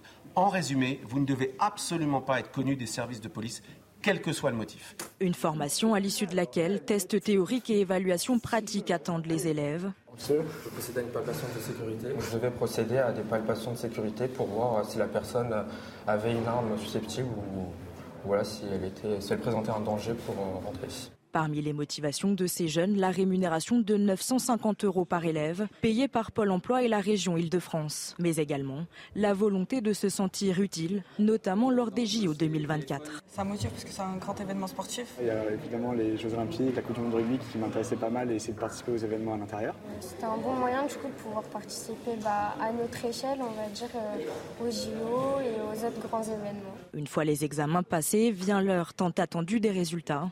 V9, 20, V12, 16. Pour la pratique Sur les 12 élèves présents, tous sont validés leur formation avec brio. De quoi atteindre peut-être les effectifs de 17 000 à 22 000 agents de sécurité fixés par le gouvernement pour les Jeux Olympiques 2024. La sécurité est un, enjeu prioritaire pour 2024. On sait qu'il peut y avoir des menaces qui pèsent sur cet événement mondial, bien évidemment, et euh, donc des étudiants recrutés pour la sécurité. Votre avis, Vincent Roy, est-ce que euh, cette stratégie euh, peut s'avérer payante? Parce qu'il manque 11 000 agents de sécurité pour le moment. Ce qui est extraordinaire dans le reportage, c'est qu'on nous dit, alors là, attention, hein, ça rigole plus là. Hein. Là, on a vraiment fait une étude. Euh, il faut vraiment un casier judiciaire. Le, ministère de l'Intérieur a enquêté sur ces jeunes gens qu'on recrute. Euh, on ne sait pas très bien. On, est incapable aujourd'hui euh, de dire non, on ne se trompe pas sur le recrutement. Vous le disiez tout à l'heure sur le recrutement des policiers. Mais alors sur ces jeunes-là, on est non. Écoutez, franchement, si on n'était pas obligé d'en rire par ironie, on serait tout de même obligé pleurer. Oui, parce qu'on le dit Vincent dire pendant le sujet, vous vous exprimiez, vous nous, vous nous disiez que c'est déjà compliqué pour le recrutement des, policiers, en tout cas de, connaître leur, leur passé. C'est pas évident comme, euh, comme renseignement à obtenir. Ou même dans l'administration pénitentiaire, c'est une zone très sécurisée. Effectivement, on s'est aperçu il y a quelques années qu'il y avait des difficultés sur ces enquêtes administratives qui précèdent le recrutement ou qui, euh, ou qui précèdent l'affectation euh, d'un surveillant à un endroit, à un poste ou à une fonction. Donc on imagine que pour les étudiants, ça peut être la même chose. Ça, c'est un problème. En tout cas, Lucas Jakubowicz, cette stratégie d'utiliser des, des, étudiants pour renforcer la sécurité lors des Jeux olympiques. Écoutez, moi je me souviens très bien qu'il y a un an, on a vu un débat sur ce sujet sur cette chaîne et on nous disait il manque 20 000 personnes euh, qui sont des professionnels de la sécurité. Il en manque 11 000 aujourd'hui. Il en manque 11 000. À l'époque, l'idée, et on s'offusquait déjà, c'était un peu de recruter des gens au hasard euh, qui pouvaient être euh, caissiers, manutentionnaires, fonctionnaires et conformeraient vite fait à la sécurité. Et on se disait tous, mais c'est quand même assez bizarre et probablement assez inefficace. Et là, on se rend compte qu'on est obligé d'aller recruter des étudiants. Alors après, on ne sait pas exactement quelles vont être leurs tâches qui seront dévolues. Est-ce que ce sera plus de l'accueil, comme dans beaucoup de compétitions sportives, avec une petite formation complémentaire en sécurité? Ça sera davantage de l'accueil, visiblement. Si c'est le cas, ça, peut se comprendre. Mm. Mais dans tous les cas, ça veut dire quand même qu'on n'a pas réussi à recruter assez d'agents de sécurité, privés d'ailleurs. Et ça veut dire aussi qu'on n'a pas assez d'effectifs euh, de fonctionnaires euh, actifs pour euh, pour sécuriser l'événement. 15 000 et 45 000 forces de l'ordre euh, qui seront mobilisées pour. Euh, Comme durant les émeutes. Hmm. C'est le même chiffre. Dans toute la France, durant les émeutes, c'était. 45. Il y a eu, il y a eu euh, pendant les émeutes ce chiffre de. Non, non, c'était moins. C'était par nuit. Pas pendant les émeutes, c'était. À une autre occasion, on a, on a mobilisé également 45 000. c'est le maximum qu'on puisse mobiliser, a priori. Et ça a déjà été fait. Effectivement, 45 000. C'était pour contrôler euh, les déplacements pendant la première vague. C'était 45 000. Voilà, 45 000.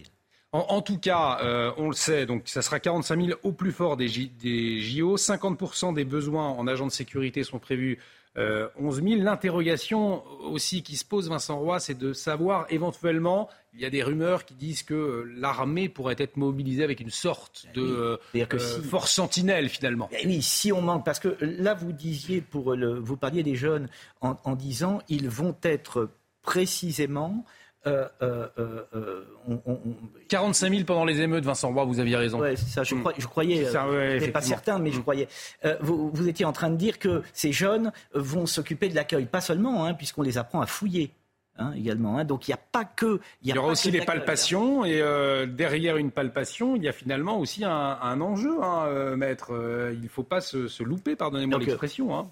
Alors en fait, effectivement, c'est l'acte de fouiller un sac ou l'acte d'une palpation, c'est vraiment un acte qui est encadré par le code de procédure pénale, qui ne peut pas intervenir dans n'importe quel cadre. Et effectivement, c'est quelque chose qui est normalement euh, qui relève de la prérogative des APJ ou des OPJ dans certaines conditions euh, bien déterminées. Après, sur le fait de former des jeunes, des étudiants, des ah, bénévoles à la sécurité, c'est très bien. Oui. Et en fait, on s'aperçoit qu'il y a, par exemple, l'écologie. Euh, il, y a, il, y a, encore 20 ans ou 30 ans, c'était une question sectorielle, on y pensait, certains se disaient écologie, soucieux d'écologie. Et maintenant, c'est une catégorie transversale de la pensée, en fait, de toutes les activités économiques, euh, éducative, on pense, on essaye de penser, et c'est une des catégories de la pensée de, l'ensemble de l'activité humaine. Et en fait, la sécurité euh, va devenir très, probablement une catégorie euh, de notre éducation, de notre pensée. On va penser tous en termes de sécurité, mais avec une contrepartie, et là je vais le dire très clairement, le vrai enjeu qu'il va y avoir dans ces prochains mois et ces prochaines années, c'est quelles sont les nouvelles technologies qu'on accepte de mettre en œuvre pour assurer cette sécurité. La vidéosurveillance, notamment, et Philippe nous en parlait tout à l'heure, et là on le sait, il y a un, débat hein, entre ceux qui mettent euh, en avant euh, bah, une limite des, libertés publiques. Les logiciels de reconnaissance faciale euh, par exemple, nous, on voit apparaître dans les procédures depuis un an ou deux, je trouve, l'utilisation de logiciels de reconnaissance faciale sur des photos qui ont été prises, non pas dans les fichiers police, mais dans d'autres secteurs, que ce soit des vidéosurveillances, dans une station-service, pour l'identification des auteurs. On, on s'aperçoit que on va devoir penser avec cette dimension-là, données personnelles, est-ce qu'on accepte ou pas euh, les apports de nouvelles technologies, sachant que tout le monde a un peu euh, peur de ce qu'on peut faire avec euh, ces logiciels-là. Mais ça peut également, ça peut, également rassurer, notamment pendant les Jeux Olympiques où il va y avoir des nouvelles technologies, Lucas Jakubowicz, qui vont être employés, notamment des, des, drones qui vont pouvoir reconnaître des comportements suspects dans la foule. C'est tout de même euh, en tout cas pour ce type d'événement, une aide intéressante. Oui, et c'est aussi un véritable dilemme philosophique, quelque part, toutes ces technologies de sécurité, parce qu'on sait objectivement, par exemple, que les villes qui ont installé des caméras de vidéosurveillance ont moins de délinquance que des villes qui n'en ont pas. Hmm. Après, on sait que c'est aussi une atteinte aux libertés publiques.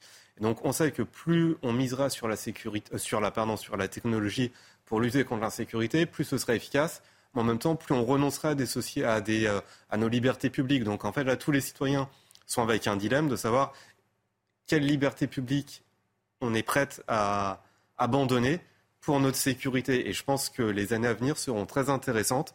Et j'ai le sentiment, j'ai le sentiment, quand on voit les études d'opinion, les votes, les prises de position politiques, que quand même euh, le contrat social pour une partie de la population, c'est plus on est prêt à abandonner certaines libertés, après tout on n'a rien à se reprocher. Hmm. Ça peut être le début d'ailleurs de dérives euh, assez inquiétantes à moyen terme, je pense. En tout cas, Vincent Roy, ça demande effectivement d'être très cadré aussi cette utilisation. Ah ben, obligatoirement, mais de toute façon, ça le sera. Enfin, je crois qu'il n'est pas possible de mettre en place ce type de technologie sans que précisément ce soit cadré. Mais je suis euh, assez d'accord avec Lucas. Je crois que beaucoup de gens, pour leur sécurité, sont euh, capables d'accepter euh, ce, type de caméra. Euh, tout à l'heure, le maire du 15e, je crois, parlait de caméras intelligentes. je ne mmh. sais, pas ce que ça veut dire, mais... Reconnaissance faciale, on imagine, peut-être. qui identifie un, un, comportement suspect. Par exemple, le comportement d'un pickpocket, des allers-retours d'une même personne qui va marcher dans un sens et dans l'autre, etc.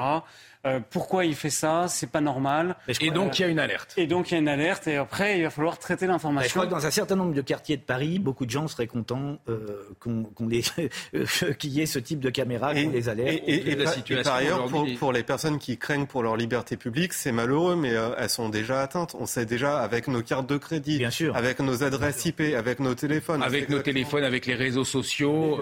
Donc dans, dans les faits, on est déjà fliqué, on n'a déjà plus aucune intimité. Allez, on va revenir. La question de la sécurité, euh, bien évidemment, avant les, Jeux Olympiques, il y a aussi celle des euh, transports. Euh, puisque, alors, c'est ce week-end de chasse et croisée de vacances, vous le savez, plus de 1000 km de bouchons cumulés sur les routes.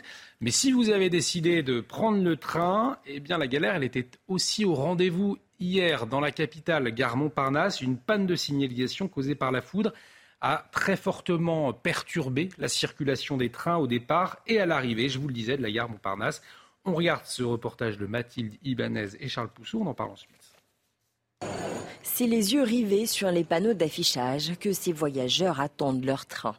En plein chassé-croisé des vacances d'été, les trains sont affichés en retard. Euh, je suis arrivé à 18h25 pour partir à 18h39. Et là, ça fait une heure que j'attends. On devrait être parti depuis 19h39 ah oui. pour arriver finalement vers 23h, mais on est encore là, il est 44. Donc, euh. Tous les trains ont du retard, euh, la gare est blindée et euh, j'attends mon train qui n'est toujours pas affiché.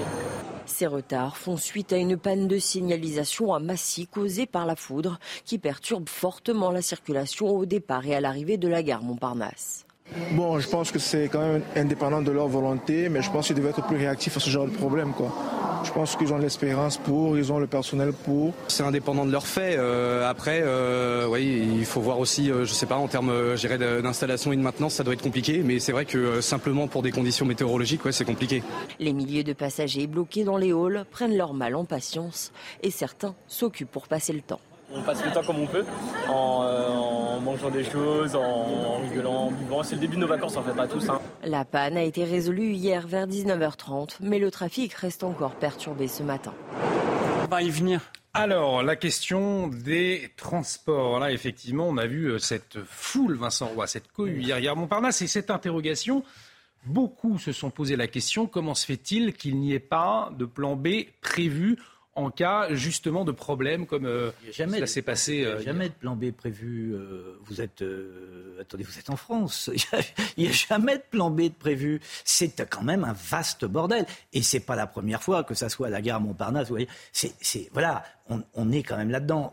Vous parlez des transports, mais vous pouvez, parler de l'hôpital, vous pouvez parler de beaucoup de choses. il n'y a jamais de plan B de prévu, jamais. Ça n'existe pas. Et pourquoi cette, cette régression finalement des, des, ah services, des services publics, de la SNCF Vous parliez de, l'hôpital, la SNCF qui a enregistré son nombre record, Lucas Jakubowicz, de retard cette année. On en parlait euh, en début de semaine. Pourquoi finalement cette régression? Vous l'expliquez comment?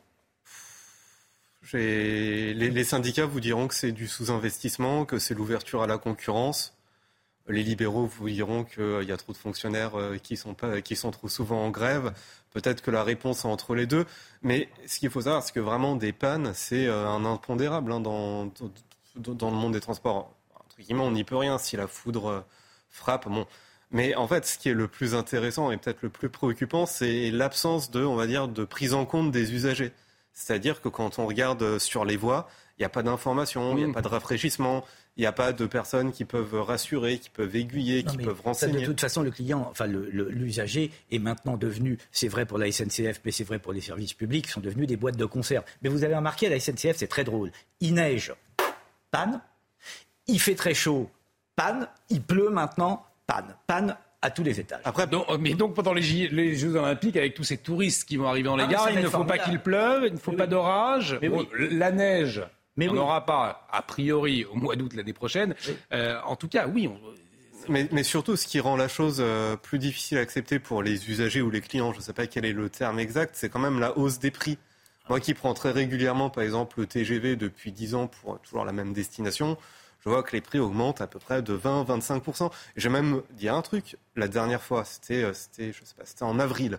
Les prix étaient tellement chers que je me suis dit, mais en fait, je vais peut-être prendre l'avion. C'est pas écologique, mais effectivement, un EasyJet est moins cher que euh, un billet de TGV en deuxième classe réservé deux semaines à l'avance.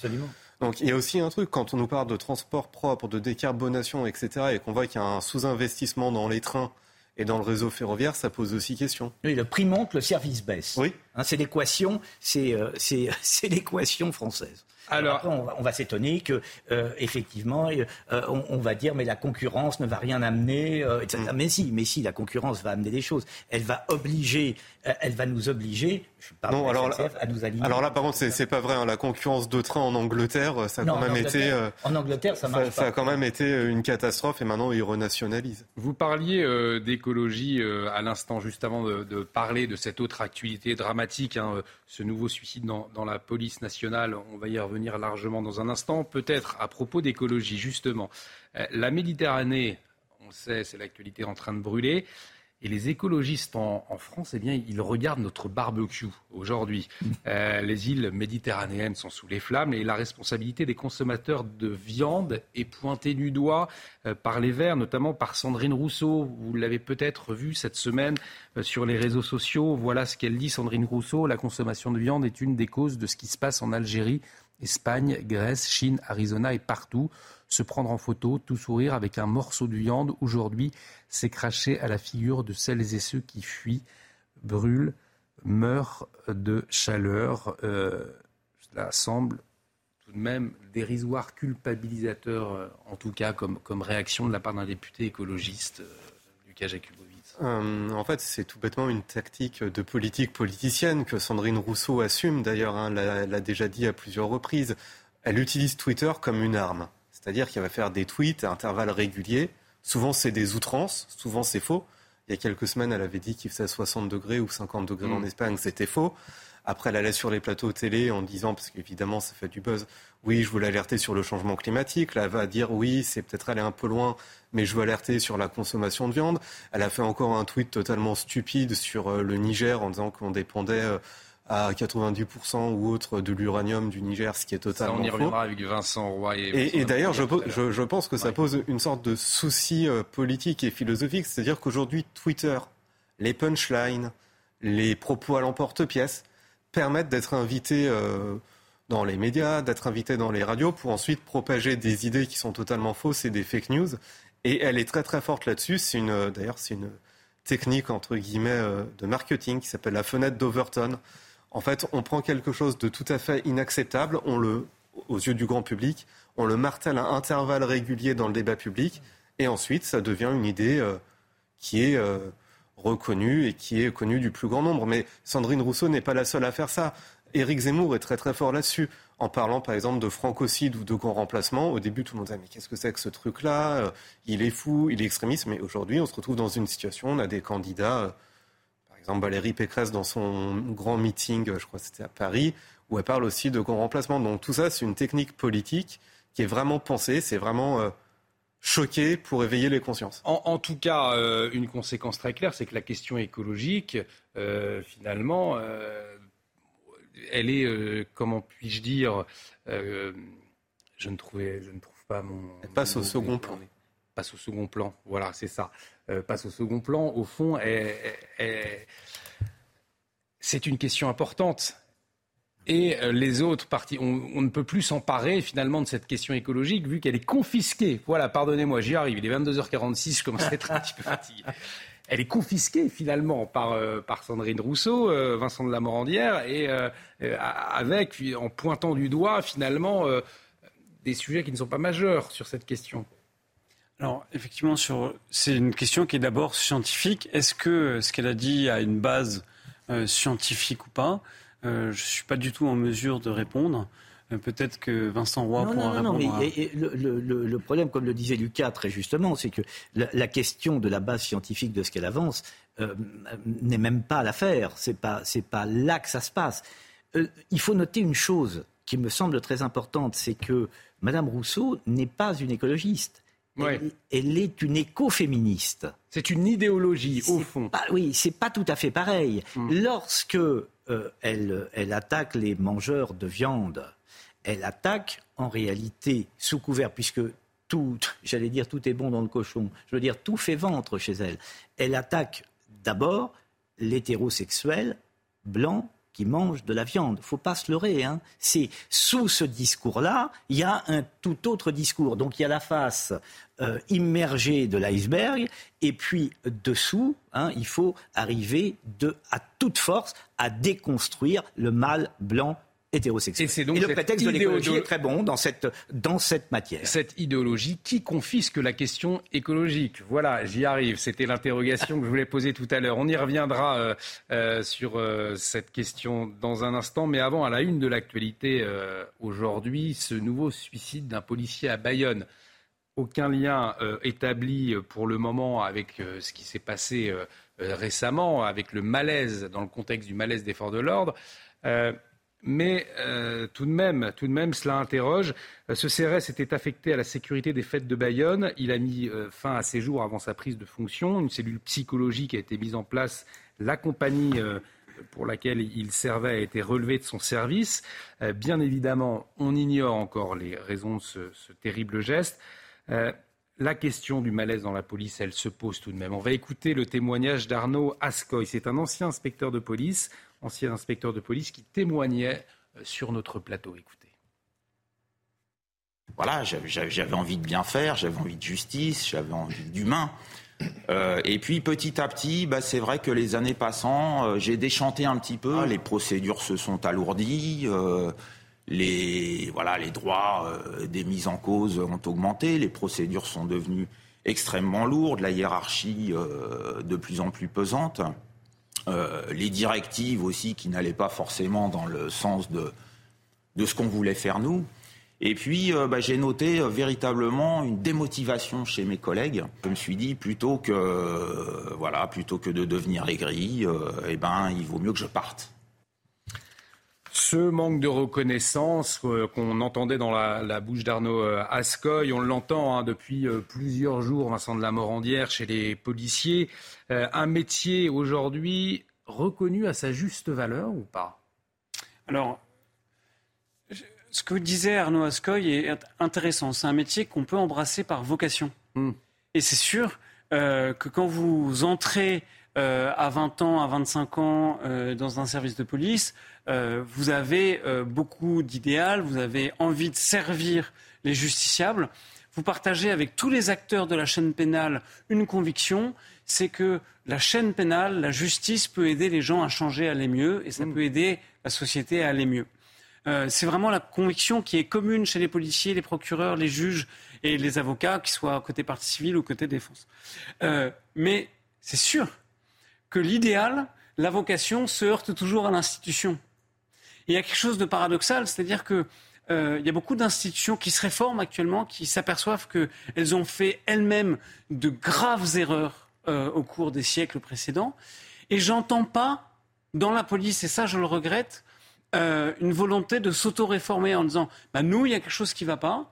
Nous, nous, policiers, nous, responsables de l'institution, nous, hiérarchie de l'institution, euh, peut-être qu'on se trompe, on a emprunté des mauvais chemins et euh, ils cherchent toujours une réponse ailleurs, comme s'il fallait chercher un, un, coupable ailleurs. Et votre interviewé disait les droits des mises en cause ont augmenté. Ben, ça s'appelle les libertés publiques, les, libertés individuelles. C'est la Cour européenne des droits de l'homme qui, effectivement, depuis 20 ans, euh, depuis 1981, a fait beaucoup euh, pour le droit des mises en cause.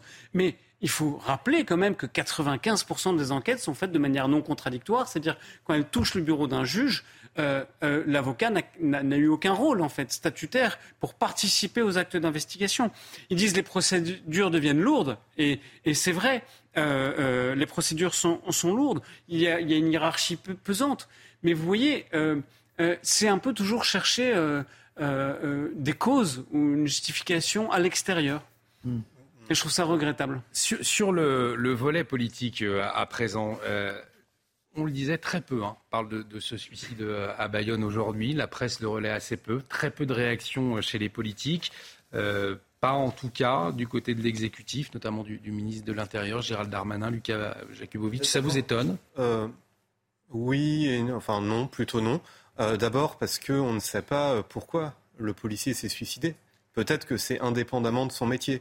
Et donc, quand on est une personnalité publique, c'est quand même assez imprudent de tirer des conclusions sans avoir euh, les tenants et les aboutissants. Marc, Marc Lamola, ancien policier, justement, répondait euh, à, cette question-là cet après-midi sur notre antenne. On, va l'écouter justement euh, pour avoir son point de vue. Regardez. J'en ai ras le bol d'entendre ça en permanence. Une cinquantaine de mes collègues se foutent en l'air tous les ans sans que quiconque, et notamment les autorités et les ministères, les ministres qui se sont succédés, ne puissent prendre des décisions et des actes, des actes plus que des paroles. J'en ai assez des, des, des, des, euh, des, paroles, des palabres sans cesse et, et des, comités théodules, je reprends cette expression qui ne m'appartient pas, qui est du général de Gaulle, où on, où on se réunit pour, pour parler, pour parler. Il n'y a jamais un acte qui est prêt, on va dire, le, le fonctionnaires de police étaient soumis à des pressions familiales euh, sans, sans prendre en considération évidemment les conditions de travail. Voilà, ce qu'il regrette, c'est que finalement, la question des conditions de travail ne sont euh, jamais posé et on dit voilà c'est un problème personnel donc on s'en mêle pas. voilà j'ai pas dit ça. J'ai dit bien sûr non non mais c'est pas, vous. Après quand, il parle alors c'est pas pour faire de la comparaison macabre ou autre mais effectivement il y avait un rapport du Sénat de 2019 qui montrait qu'il y avait 50 policiers effectivement qui se suicidaient en moyenne chaque année. Et c'est préoccupant, mais c'est pas la profession la plus touchée par les suicides. La profession, c'est les paysans. C'est 600 suicides par, euh, par an. Alors quand on regarde, et il y a aussi beaucoup de suicides de profs, et à chaque fois quand on regarde, parce que souvent c'est dans la presse quotidienne régionale, revient souvent dans les suicides la question du manque de sens, du manque de considération qui a été évoqué euh, mmh. sur ce plateau et par l'invité. Et aussi très souvent l'aspect euh, bureaucratique, si vous voulez. L'aspect d'avoir des directives contradictoires, d'avoir euh, trop de pression, de plus avoir autant de latitude dans l'exercice de ses fonctions, etc., etc. Étant donné que c'est l'État qui met en place ces directives, pour ne pas être mis en cause, c'est peut-être aussi pour ça qu'il va mettre le couvercle sur les suicides de policiers, d'enseignants et d'autres fonctionnaires. Dans les arts martiaux, il y a un dicton qui dit qu'il faut mieux être un, guerrier dans un jardin qu'un jardinier sur un champ de bataille. Et si vous voulez, les policiers sont vraiment entre deux feux. Mmh. C'est-à-dire qu'ils sont euh, au point le plus, le, plus tendu en fait euh, de notre société, et ça c'est sûr. C'est-à-dire que euh, ils n'ont pas vraiment la reconnaissance de l'argent, ils n'ont pas la reconnaissance des justiciables d'une manière générale. Il faudrait s'interroger pourquoi, mais ils l'ont pas. Et, le fait qu'il l'ait pas, c'est étonnant parce qu'on sait qu'il y a quand même 900 000 personnes qui passent par an euh, en garde à vue. Donc en fait, qui, peuvent connaître clairement euh, ce que c'est qu'une garde à vue. Et ils n'ont absolument pas la crainte même des délinquants chevronnés qui parfois ont peur de tout, euh, euh, sauf des policiers. Mmh. Et je pense que c'est une situation extrêmement euh, douloureuse pour eux, extrêmement délicate. Mais ça ne veut pas dire que le point de changement, le point de bascule de ça, il n'est pas à chercher aussi en eux et, qu'il ne faut pas le, chercher aussi dans une réforme interne de l'institution et pas simplement par l'accusation des politiques, de l'Assemblée qui légifère pas, etc. les, politiques, enfin un certain nombre enfin un parti euh, euh, en particulier ou un groupement de partis pour ne pas, pour ne pas utiliser le, euh, le mot de NUPES, mais enfin on entend aujourd'hui c'est devenu monnaie courante, la police tue. Elle est tout de même accusée aujourd'hui par un certain nombre de partis politiques de tous les maux. Hmm. Hein, tous les problèmes viennent de là. Il n'y a pas si longtemps, on entendait que si il y avait, si il y avait eu des violences à Sainte-Soline, c'est parce que il y avait des policiers à Sainte-Soline. Hmm. Non mais, euh, enfin, des policiers, des gendarmes en l'espèce. Des escadrons de gendarmerie en l'espèce. Donc, euh, euh, il, faut, il faut aussi savoir comment on traite notre police. À mon sens, à partir du moment où on commence à traiter mal, à ne plus avoir confiance dans sa police, à traiter mal cette police de façon générale, c'est que ça va quand même assez mal. Il n'y a pas de raison de se réjouir. Vous le disiez, ils n'ont pas véritablement de compensation. Pas un métier bien payé. Hein. bon, euh, premier point. Deuxième point, c'est absolument pas un métier bien considéré, et c'est encore pire aujourd'hui qu'hier, puisque ceux qui sont atteints de cette maladie très grave qui s'appelle la mélanchonite n'arrêtent pas de tirer à boulet rouge sur la police.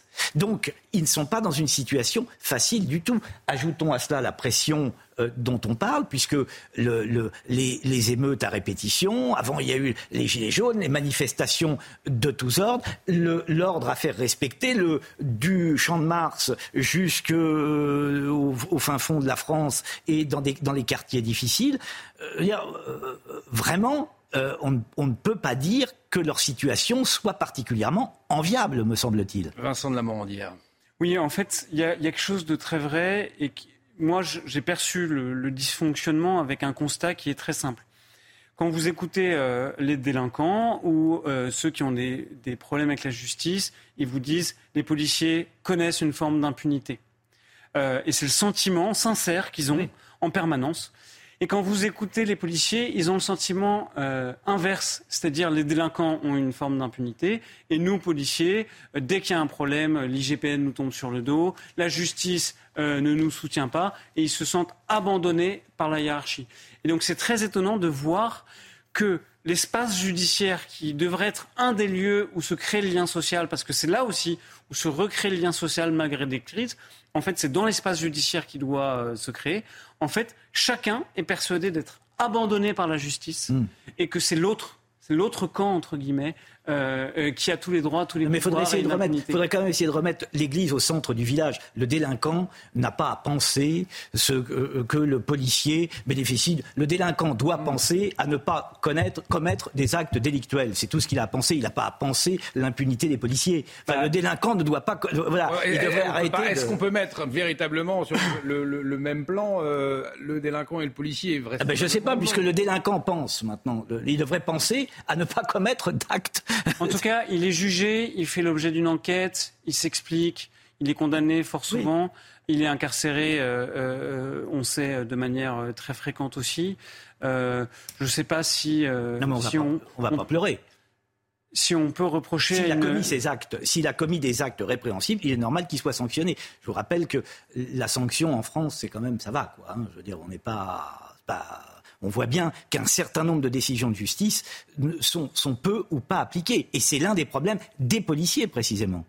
Puisqu'ils reprochent justement à la justice, vous, souvent on entend des flics dire j'arrête quelqu'un, euh, bah voilà, la sanction n'est pas, ou alors euh, il est jugé après, ou alors la peine est, peu sévère. Enfin, on entend beaucoup la police se plaindre justement de problèmes avec la justice. C'est ce qu'on entend aujourd'hui. Chacun projette sur la justice un peu ses craintes et ses propres eh convictions en permanence. Et, c'est sûr qu'il y a beaucoup de policiers qui, ont peur de travailler pour rien. Merci à, euh, un grand merci à, à, tous les trois. On va remercier particulièrement Lucas Jakubovic. On doit vous vous libérer. Merci d'avoir euh, participé euh, à ce décryptage de l'actualité, euh, à ce débat. Vincent de la Morandière, Vincent Roy, vous restez avec nous. On continue de décrypter les informations de la journée sur CNews. Et avant, on fait un point sur les toutes dernières actualités avec vous, Célia Barot. Après le coup d'État militaire au Niger du général Tchiani contre le président élu Mohamed Bazoum, Emmanuel Macron a convoqué un conseil de défense et de sécurité nationale. Le président français a condamné cet acte avec la plus grande fermeté. La France a annoncé suspendre toutes ses actions d'aide au développement et d'appui budgétaire au Niger. Dans un communiqué, le ministère des Affaires étrangères demande le retour sans délai à l'ordre constitutionnel nigérien autour du président Bazoum, élu par les Nigériens. Cette crise nigérienne semble donc profonde, comme nous l'explique notre journaliste international Harold Iman. Pour la France, le Niger était la pièce maîtresse dans ce qui restait du déploiement des forces françaises dans le Sahel, qui ont commencé bien sûr avec l'opération Serval en 2013. Et donc euh, aujourd'hui, en perdant le Niger, on perd un endroit où se déploient 1500 soldats, vous l'avez dit. Et sur la carte, on voit tous les pays en rouge, ce sont des pays où nous étions très puissants et où nous sommes maintenant absents le Mali, le Burkina Faso, la République centrafricaine, euh, les pays verts, c'est là où nous sommes euh, présents et tout se passe plutôt bien. Et orange, c'est limite la Guinée ses limites et le Niger c'est en train de le devenir à toute euh, vitesse et euh, c'est un problème puisqu'il n'y a plus que le Tchad qui peut être un point d'appui avec 1000 soldats. Ça n'aura plus beaucoup de sens d'appeler ça un déploiement dans le Sahel. Et tous les pays rouges maintenant ont été occupés par des forces Wagner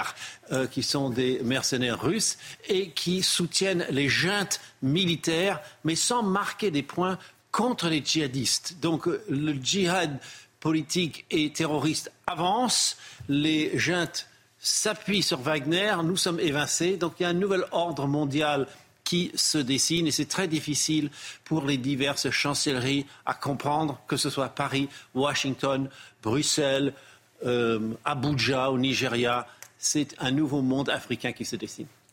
L'actualité également marquée par cette polémique. Mercredi, le Conseil constitutionnel a validé la loi anti-squat. Ce texte triple les sanctions encourues par les squatteurs, mais les sages ont censuré l'article 7. L'article 7 qui libère le propriétaire d'un bien squatté de son obligation d'entretien et l'exonère en cas de dommages résultant d'un défaut d'entretien. Voyez les précisions d'Adrien Spiteri.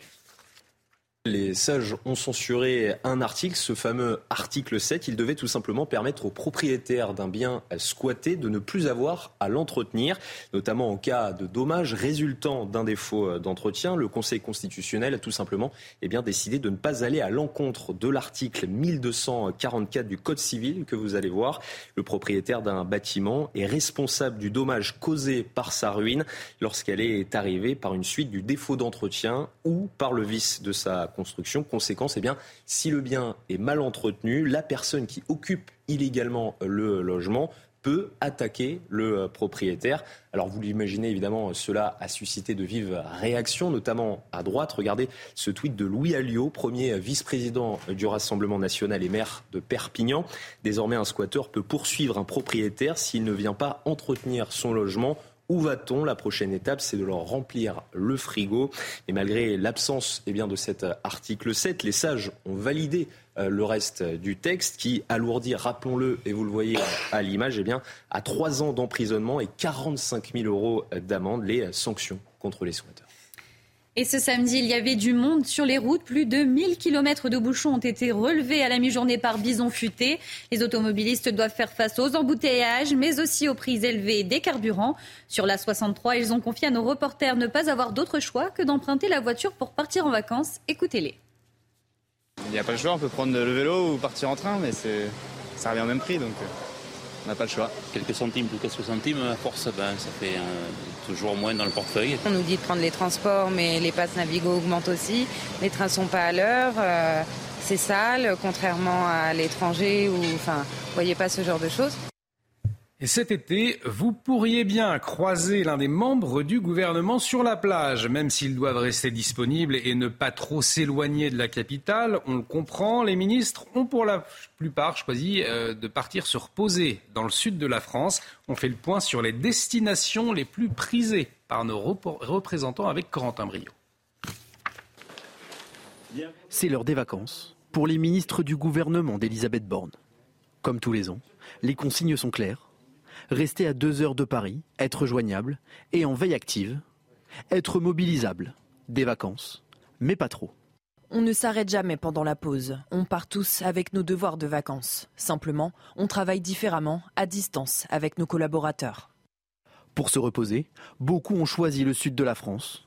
Stanislas Guérini sera sur la côte basque, tout comme Bruno Le Maire, qui partagera son temps à Chamonix. La première ministre sera dans le Var, Clément Beaune dans le sud-ouest et Gérald Darmanin dans les Bouches-du-Rhône. Le ministre de l'Intérieur avec le ministre de la Transition écologique seront d'ailleurs particulièrement mis à contribution, à cause notamment des risques accrus d'incendie. La rentrée des classes se fera pour les membres du gouvernement mi-août. De nouveaux feux dans le Péloponnèse, mais les incendies en Grèce sont globalement sous contrôle. Au total, pas moins de 50 000 hectares sont partis en fumée depuis le début de cet épisode de méga-feu, le pire mois de juillet en plus de 10 ans. Sur le terrain, les pompiers restent mobilisés, notamment sur les foyers les plus importants. Notre correspondant François-Xavier Freland est sur l'île de Bé. Sur place, qu'en est-il de la situation? Y a-t-il encore des touristes? Caristos, c'est vraiment la, petite station euh, balnéaire familiale grecque. Hein. Vous pouvez le voir euh, derrière moi avec ses, petits restaurants et puis euh, ses criques, ses plages incroyables aux alentours. On est à 20 km seulement du lieu des incendies et en ce moment, vous n'avez quasiment que des touristes grecs. On entend ici et là parler anglais, français. C'est beaucoup plus rare. Une hôtelière m'a confirmé qu'au moment fort des feux cette semaine, certains touristes étrangers avaient préféré écourter hein, leur séjour quitte même à ne pas être remboursé. Et sur son cahier de, réservation, il y a euh, beaucoup d'annulations en août. J'ai croisé aussi une Française habituée des lieux qui a euh, décidé de rester ici avec ses enfants, mais m'a confirmé l'angoisse hein, vécue par ses parents qui habitent ici durant les incendies et ce ciel gris, voire noir, de cendres, très menaçant. C'est une catastrophe pour l'économie grecque car le pays se remet à peine hein, de la crise de 2009 et que le tourisme en plein boom l'an passé, euh, plein de promesses cette année, eh bien, reste la principale manne touristique, manne économique, pardon, avec euh, en plus eh bien, une addition salée, surtout que l'été commence, qu'il y a eu euh, énormément de destruction de routes, de maisons particulières parties en cendres et sur le, le plan écologique, c'est à peu près le même constat pour m'être rendu sur les zones d'incendie à EB, à Platanistos. Eh bien, c'est la désolation. Le chiffre avancé sur tout le territoire est terrible par les autorités grecques, tourne autour de 50 000 hectares euh, de forêt partis en fumée. Elle n'avait pas le droit à l'erreur, mais les Bleus se sont imposés face aux Brésiliennes dans cette Coupe du Monde. Grâce au tir de Génie Le Sommer et de Wendy Renard, les Françaises ont remporté le match 2 buts à 1. Les femmes d'Hervé Renard prennent la tête du groupe au Brésil et sont toutes proches d'une qualification en huitième de finale en attendant la rencontre entre le Panama et la Jamaïque. Tout de suite, on va revenir euh, sur les informations les plus fortes de la journée avec notre invité euh, politique. Notre invité politique ce soir, Romain Baubry, député du Rassemblement euh, des Bouches-du-Rhône. Merci euh, d'être en liaison avec nous. Alors, si aujourd'hui vous êtes député des Bouches-du-Rhône, hein, vous connaissez bien le monde de la police, vous y avez travaillé. Je vous propose donc, pour démarrer, de revenir sur ce drame euh, qui a touché la police, justement. Ce nouveau euh, suicide, un CRS de la compagnie de Saint-Brieuc s'est suicidé hier. C'était à Anglette, dans les Pyrénées-Atlantiques. Il était affecté à la sécurité des fêtes de Bayonne. Il a mis fin à ses jours euh, avant sa prise de fonction. Une cellule psychologique a été mise en place, d'ailleurs. Et la compagnie a été relevée de son service pour la soirée. Alors bien évidemment, euh, les raisons de ce terrible geste, on les ignore, on ne peut pas faire le lien avec la crise que traversent les forces de l'ordre ces derniers jours, mais la question du malaise dans la police, eh bien, elle se pose. Avant de, vous entendre, monsieur le député, euh, je vous propose d'écouter ce témoignage d'Arnaud euh, Ascoy. C'est un ancien inspecteur de police. Il était sur notre plateau ce matin. Écoutez.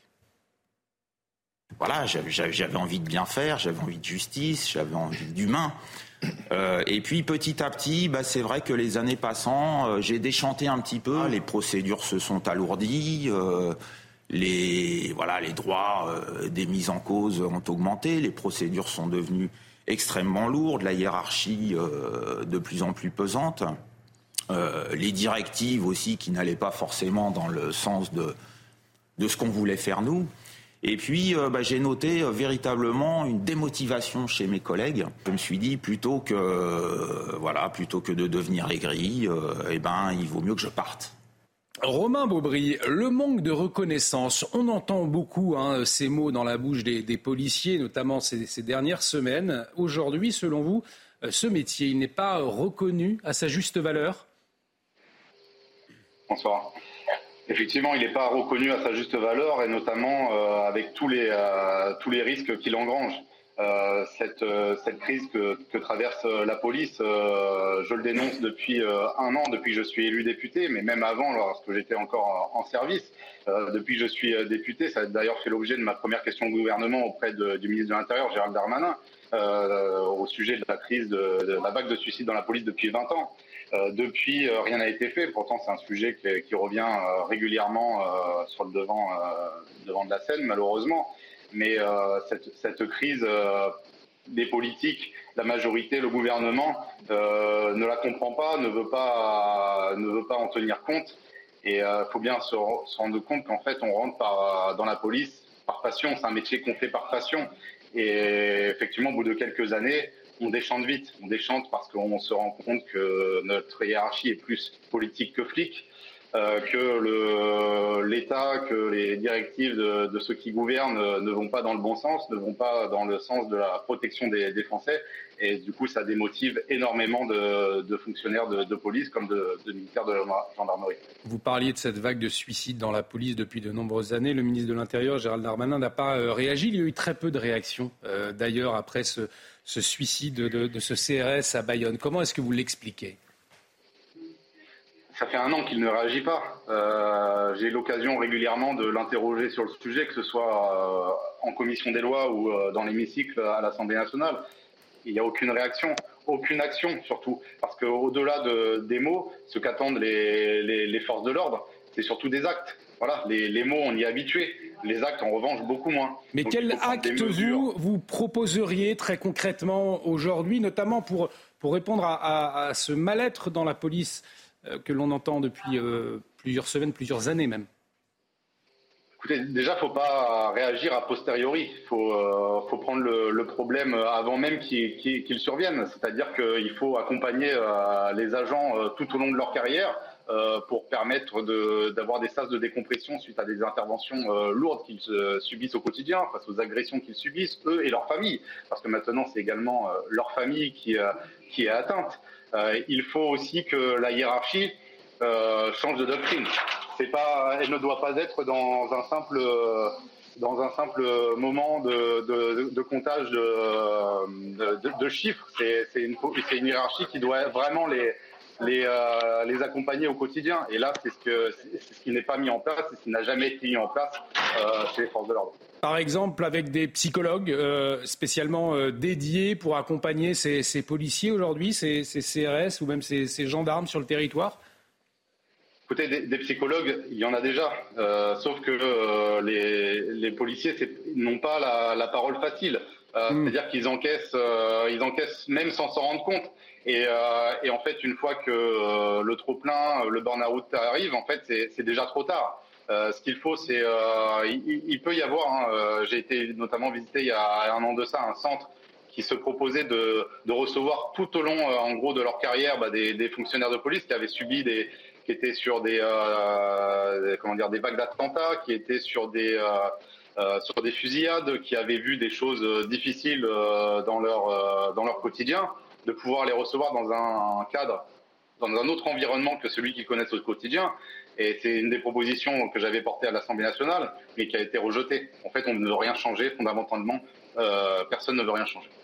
En tout cas, c'est un suicide dans le contexte hein, de la, crise des policiers, de la fronde même euh, des policiers. Je le rappelle, hein, aucun lien ne peut être établi euh, entre ce suicide aujourd'hui et, le mal-être euh, lié à son travail dans, la police. Néanmoins, ce contexte de fronde des policiers, de colère, de malaise, des policiers qui réclament une juridiction spéciale aujourd'hui, ça a fait beaucoup débat. vous y seriez favorable? Écoutez, nous déjà, on est favorable pour une présomption de légitime défense. À partir du moment où un fonctionnaire de, police ou euh, un militaire de la gendarmerie fait usage de son arme, il doit euh, avoir une présomption de légitime défense parce que l'acte qu'il commet, il le commet dans, au moment de, son, de l'exercice de ses fonctions, souvent par nécessité. Et, euh, et effectivement, ça ne peut pas être jugé et on ne peut pas non plus incarcérer de manière préventive ces fonctionnaires de police qui ont agi seulement euh, dans le cadre, euh, dans le cadre de, de, l'exercice de leur fonction. Donc euh, moi, vous savez que j'ai été, je me suis rendu à la prison de la santé suite à l'incarcération du, du, fonctionnaire de police qui avait fait usage de son arme à Nanterre. effectivement, de savoir des fonctionnaires de police qui, dans le cadre de leur mission, finissent après leur service en détention, pour moi, c'est inacceptable. Alors, nous avons sur ce plateau, monsieur le député, Vincent de la Morandière, qui est avocat, avocat euh, pénaliste. Il souhaitait réagir justement euh, à vos propos. Je vous propose de l'écouter et de réagir à l'issue. Oui, oui, donc. Euh, les policiers ont un monopole de droit en fait sur la force publique. Ils sont seuls à pouvoir mettre en œuvre la force étatique. mais ils n'ont pas que ce monopole-là. Ils ont aussi un monopole de fait. Ils ont un monopole de fait sur la preuve. Et en fait, j'aimerais demander à, à, ces députés s'ils pensent qu'on peut maintenir dans un système démocratique à la fois un monopole sur la force et un monopole sur la preuve. Et je vais expliquer en fait très simplement les choses. Euh, quand vous avez un policier qui fait usage de son arme, c'est le plus souvent des collègues à lui euh, qui viennent faire l'enquête sur euh, les conditions d'usage de son arme. Mm. Et on voit très bien dans certaines affaires, dans certaines affaires récentes, que tant que l'enquête sur la proportionnalité euh, du recours à une arme de police, par exemple, ou à un tir létal, euh, est faite et confiée à des collègues euh, que les justiciables peuvent avoir peur, peuvent avoir un doute sur l'impartialité. Et je me demande, et c'est une vraie question à ce député, s'il ne faudrait pas séparer le monopole de la force et le monopole de fait qu'ils ont sur la preuve et l'administration de la preuve. Je le répète, 95% des, Français, des enquêtes pénales sont faites de manière non contradictoire, simplement euh, dans le secret des locaux de police ou de gendarmerie. Romain Beaubry, une réaction au, propos de Maître Vincent Lamandière. Vous savez, tous les euh, fonctionnaires de police craignent l'IGPN. L'IGPN euh, agit dans un cadre qui est le sien, qui est en toute euh, comment dire, qui agit euh, vraiment de façon euh, sans, sans, pression aucune de la part de d'autres fonctionnaires de police, d'autres services de police, parce que il, il a à charge de l'enquête suite à un usage d'armes comme ça a pu être le cas dernièrement. Il ne faut pas oublier quand même que ces fonctionnaires de police, ils restent présumés innocents. Ils sont incarcérés. Là, actuellement, ils sont incarcérés alors qu'ils ont toutes les garanties de représentation possibles. Donc, euh, faut pas, faut pas oublier cette chose-là. C'est-à-dire qu'en tant qu'avocat, j'imagine que la plupart euh, plaident le fait que leurs euh, leur clients puissent ne pas être incarcérés en préventive parce qu'ils auraient des, garanties de représentation.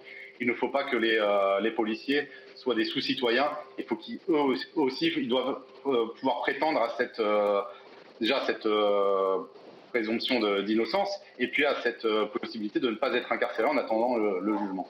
Emmanuel Macron l'a dit, nul n'est au-dessus euh, des lois lorsqu'il a réagi à l'affront des, des policiers. Est-ce que cette demande des policiers, notamment cette juridiction euh, spéciale, est-ce qu'elle placerait, selon vous, les policiers au-dessus des lois? Bien sûr que non, bien sûr que non, ça ne les placerait pas au-dessus des lois. L'enquête déterminera toujours les responsabilités euh, suite à un usage de la force.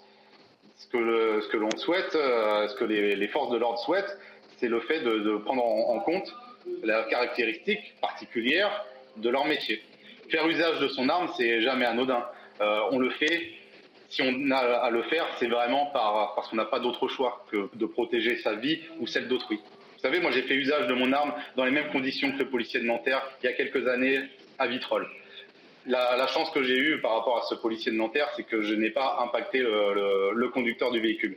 Mais quand on fait usage de son arme, c'est vraiment en dernier recours parce qu'on n'a pas eu d'autre moyen de, mettre fin à ce qui se passait.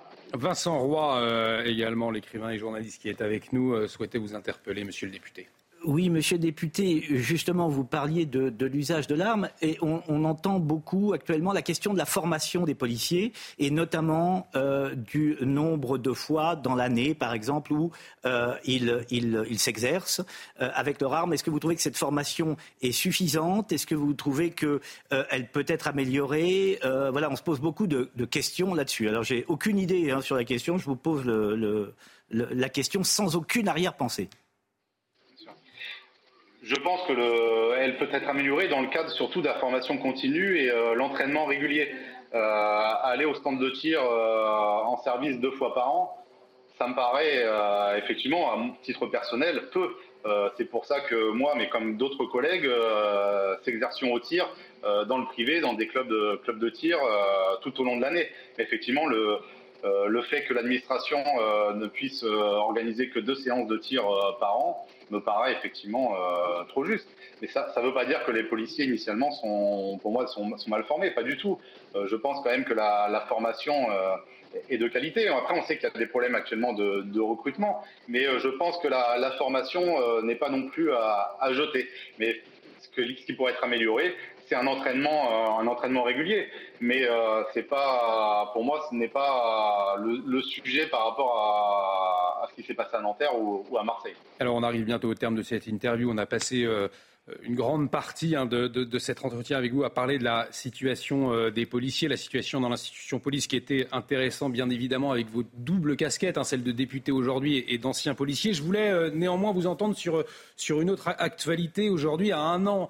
des Jeux Olympiques, eh bien, c'est l'insécurité autour et sur le champ de Mars à Paris euh, qui fait euh, débat. Il y a eu un, crime hein, euh, présumé dans la nuit de mercredi à jeudi avec cette touriste mexicaine qui dit avoir été violée par plusieurs individus. L'enquête est, en cours. Hein. La garde à vue des deux hommes a été levée aujourd'hui.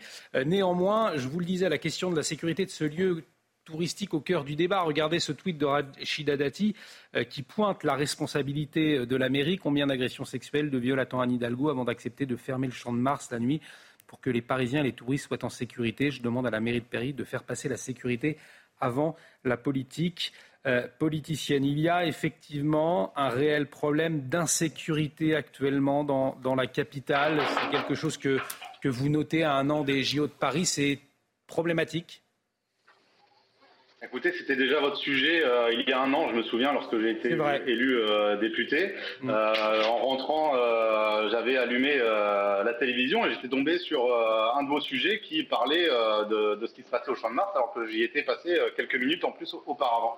on voit en fait que rien n'a été, rien n'a changé, rien n'a été réglé. C'est devenu une zone de non-droit et une zone de non-France. Parce que zone de non-droit, c'est l'endroit de tous les trafics, euh, les ventes à la sauvette, trafic de drogue, enfin il y a juste à, y aller pour s'en rendre compte. Et zone de non-France, parce qu'il y a une immigration massive qui s'est installée autour et qui participe également à ces trafics et euh, qu'on laisse, on, laisse prospérer. Euh, donc, quelle solution? Selon vous, il y a effectivement une responsabilité de la mairie de Paris, mais pas seulement. C'est aussi une question qui gouverne l'exécutif directement, la question de Paris? Oui, c'est aussi euh, c'est une responsabilité de la mairie de Paris, mais, euh, mais aussi de l'État. Euh, il faut, euh, faut mettre fin à ces trafics. Il faut aller euh, interpeller ces individus, les incarcérer, et lorsqu'ils ne sont pas euh, français, les expulser. Donc effectivement, la mairie de Paris a un rôle pour la, en termes de salubrité, en termes de maintien du bon ordre, mais le gouvernement doit aussi agir en ce sens. Et merci à Romain Baubry, député Rassemblement national donc des Bouches-du-Rhône, euh, de s'être exprimé sur notre antenne. On va marquer une très courte pause sur CNews. Dans un instant, on revient avec Vincent de la Morandière et euh, Vincent Roy. On va parler de la situation des bouquinistes. Ils sont en colère à Paris, euh, puisque installés depuis 450 ans, on leur demande de quitter les quais de Seine. On en parle dans un instant. À tout de suite.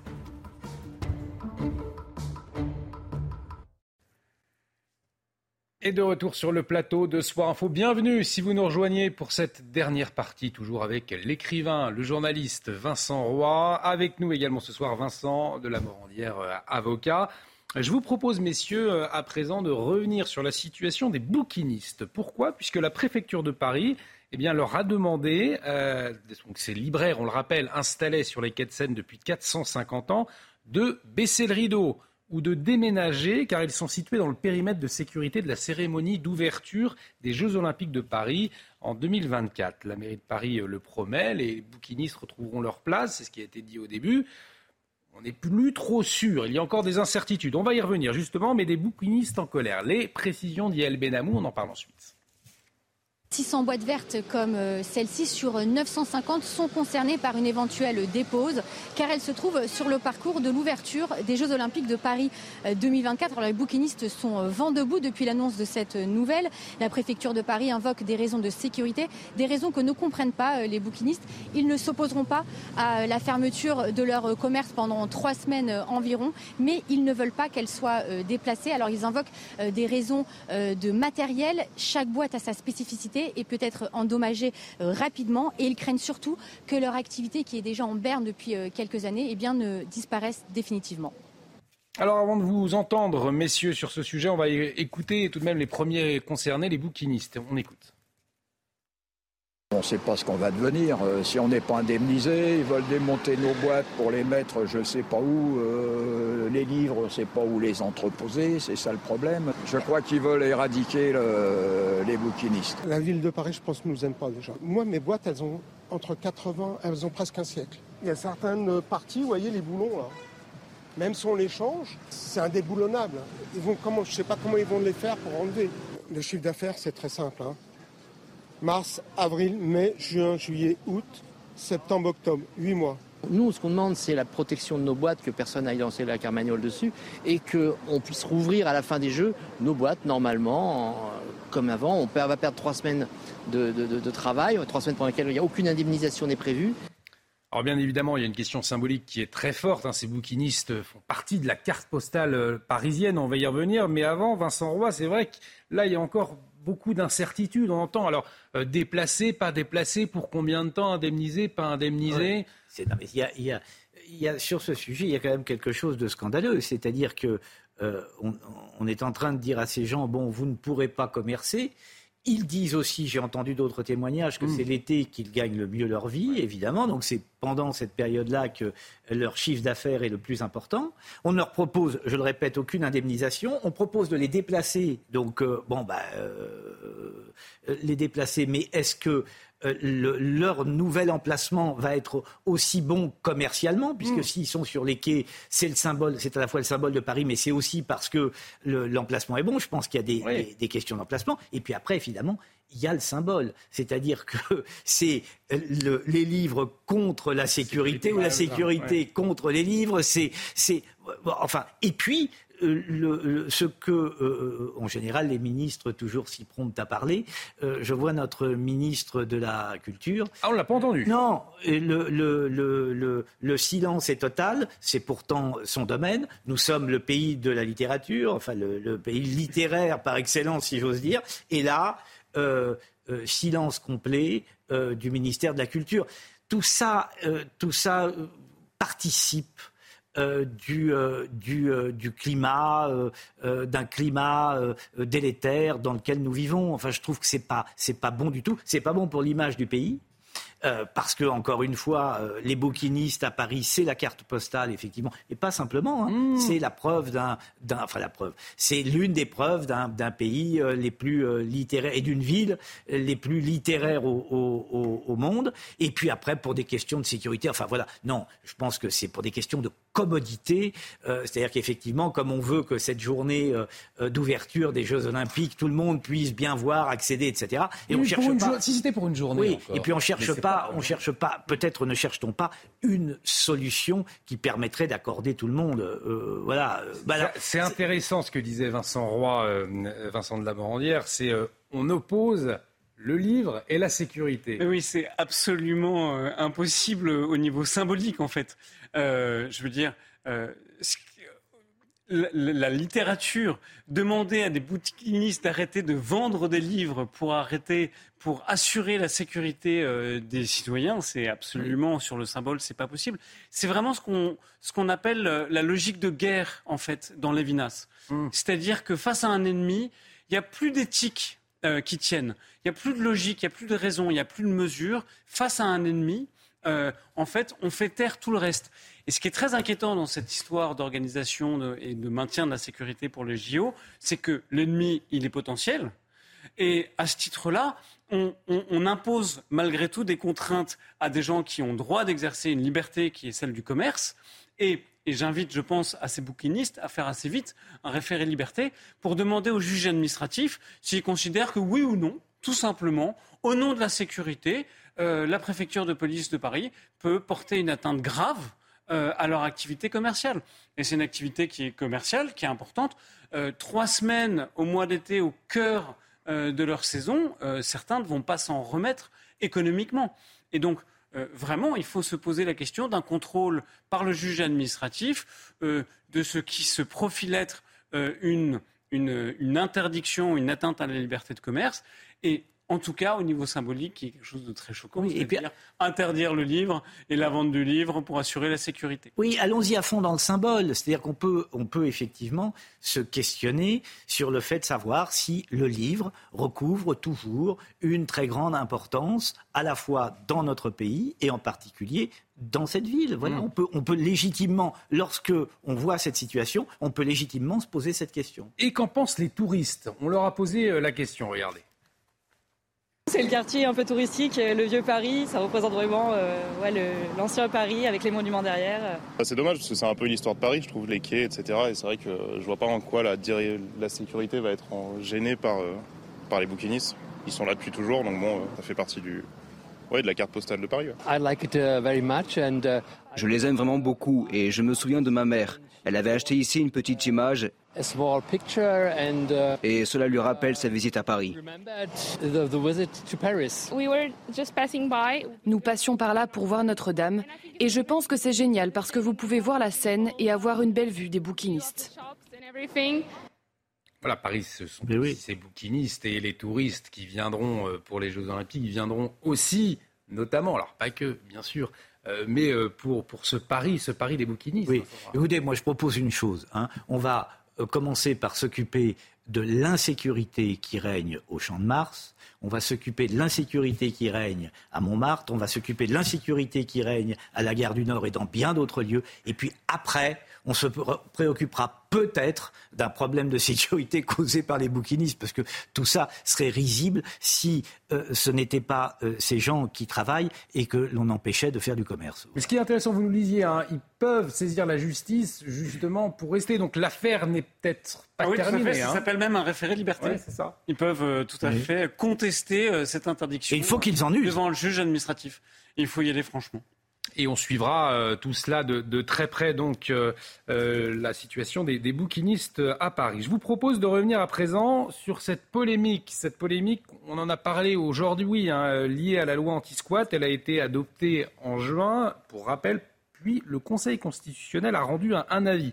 12 des 13 articles sont validés. Celui qui a été censuré, c'est l'article 7, article qui visait à écarter la responsabilité légale du propriétaire d'un bien illégalement occupé en cas de dommage à des tiers à la suite d'un défaut d'entretien du bien. C'est un peu technique. Les précisions, elles sont signées Adrien Spiteri et on en parle ensuite. Les sages ont censuré un article, ce fameux article 7. Il devait tout simplement permettre aux propriétaires d'un bien squatté de ne plus avoir à l'entretenir, notamment en cas de dommages résultant d'un défaut d'entretien. Le Conseil constitutionnel a tout simplement eh bien, décidé de ne pas aller à l'encontre de l'article 1244 du Code civil que vous allez voir. Le propriétaire d'un bâtiment est responsable du dommage causé par sa ruine lorsqu'elle est arrivée par une suite du défaut d'entretien ou par le vice de sa construction. Conséquence, eh bien, si le bien est mal entretenu, la personne qui occupe illégalement le logement peut attaquer le propriétaire. Alors vous l'imaginez évidemment, cela a suscité de vives réactions, notamment à droite. Regardez ce tweet de Louis Alliot, premier vice-président du Rassemblement national et maire de Perpignan. Désormais, un squatteur peut poursuivre un propriétaire s'il ne vient pas entretenir son logement Où va-t-on? La prochaine étape, c'est de leur remplir le frigo. Et malgré l'absence eh bien, de cet article 7, les sages ont validé euh, le reste du texte qui alourdit, rappelons-le, et vous le voyez à l'image, eh bien, à trois ans d'emprisonnement et 45 000 euros d'amende les sanctions contre les squatteurs. Et conséquence de cette polémique, conséquence euh, rare, voire inédite, hein. le Conseil constitutionnel euh, a réagi par via de, tweets. Première, on n'a jamais vu ça. Nouvelle méthode. Nouvelle méthode. Alors, moderne. Une, euh, pour expliquer, hein, méthode moderne pour expliquer que la censure de l'article 7 de la loi des ferrés a pour seul effet de, maintenir l'état des droits en ce domaine. Les motifs de la censure prononcée par le Conseil constitutionnel ne privent pas le législateur de la possibilité de réformer ce même état du droit pour aménager la répartition des responsabilités entre le propriétaire et l'occupant illicite. Euh, il se fonde sur la nécessité que, ce faisant, demeurent protégés les droits des tiers victimes de dommages. Voilà ce que dit le Conseil constitutionnel. Vincent de la Morandière, peut-être un éclairage. Par exemple, euh, ça veut dire que c'est euh, pour protéger un passant qui prendrait oui, exactement. Huile sur le, la tête. en, en fait, cette censure du Conseil constitutionnel se comprend très aisément parce qu'en fait, ça dit aux propriétaires, il n'y a pas d'irresponsabilité quand les dommages qui atteignent l'édifice par certains côtés, euh, expose à un risque de ruine ou d'effondrement du bâtiment. Et ce n'est pas parce qu'il y a des squatteurs à l'intérieur euh, que vous, propriétaire, euh, vous n'avez pas de responsabilité pour éviter la ruine du bâtiment. Et c'est bien le terme qui est visé par l'article 1244, l'effondrement du bâtiment. Et on sait à quel point c'est important. On a vu à Marseille, par exemple, des bâtiments qui sont effondrés, qui n'étaient pas squattés d'ailleurs. il y avait des locataires, des habitants euh, qui avait tout à fait un droit et un titre pour y être. Et donc, ce que veut éviter le Conseil constitutionnel, c'est de créer une zone d'irresponsabilité. Par contre, euh, par contre, il ne, il ne, décharge pas du tout, il ne crée pas d'irresponsabilité non plus pour le squatteur, puisqu'il euh, il a validé les dispositions qui aggravent la peine pour le squatteur. Et donc, ça reste un délit de violer un domicile. Il étend même le domaine d'application du texte. C'est un premier point. Et après, on sait très bien qu'il y a d'autres mécanismes juridiques de partage de responsabilités civiles. Euh, et, sur le pénal, c'est un autre aspect un peu plus. Alors justement, pour les téléspectateurs qui nous rejoignent, nous en parlions de ce thème au début de cette émission. Et Vincent Roy, vous avez euh, souligné finalement une, vraie question en proposant un cas très concret. Peut-être que vous pouviez vous pourriez euh, le redire et nous réexpliquer, euh, maître oui. je, je, disais, vous avez un, petit pavillon. Ce pavillon, vous êtes propriétaire de ce pavillon, c'est votre résidence secondaire, mm. admettons, voilà, pour complexifier le cas. Euh, et ce pavillon est squatté. Il est squatté au mois de janvier. Tout, tout est impeccable dans le pavillon, il n'y a pas de problème, ni d'électricité, ni de gaz. Mais au bout de trois mois, alors même qu'il est squatté, le, le, le, squatteur observe dans le pavillon une fuite de gaz. Et il ne fait rien pour circonscrire cette fuite. Ce qui fait que ça donne lieu à une explosion, je force le trait évidemment, à une explosion qui euh, fait exploser le pavillon, les maisons d'à côté, euh, il y a des victimes, etc. Dans ce cas-là, qui est responsable? Quelle responsabilité va-t-on aller chercher? Alors, la première chose, c'est qu'en droit pénal, et là vous parlez de responsabilité pénale. Oui. Euh, en, droit pénal, le premier principe, c'est que nul n'est responsable pénalement que de son propre fait. On, il n'existe pas, en fait, de responsabilité pénale pour autrui. Donc, ça existe en droit civil. On peut être responsable pour ses enfants qui sont incapables, mmh. euh, mais, mais on est, euh, on est, ça n'existe pas en droit pénal. Et donc, dans l'exemple que vous donnez, euh, d'une part, le propriétaire, en fait, n'est pas au courant de la fuite de gaz. Absolument. Puisque le, le, squatteur ne l'en informe pas. Et donc, en fait, déjà, il n'y a pas d'élément intentionnel. Ça, c'est mm. un premier élément. Ensuite, on pourrait se demander si on ne rentre pas dans une responsabilité pour les infractions involontaires. Mais pour ça, là encore, il faut qu'il y ait une faute euh, pénale du propriétaire. Et donc, quelle est la faute du propriétaire? Pas, ça ne peut pas être une faute caractérisée. Ça ne peut pas être le non-respect d'une obligation particulière de sécurité ou de prudence. Donc il faut chercher une faute. Et en fait, dans cette hypothèse-là, on n'en a pas. Et en fait, il est aussi, et c'est le dernier point, à mon avis, il n'est pas exposé à un risque pénal parce qu'il y a une rupture de la causalité. Est-ce que vous êtes satisfait, Vincent je Roy, suis, de, de, cette réponse je suis, assez, non, je suis assez satisfait pour les, les propriétaires qui se retrouveraient dans le, dans le, cas, qui, dans le ouais. cas qui nous occupe. Je voudrais dire quelque chose à propos, justement, je crois que ça n'a pas été dit à propos euh, de euh, ces affaires de squat.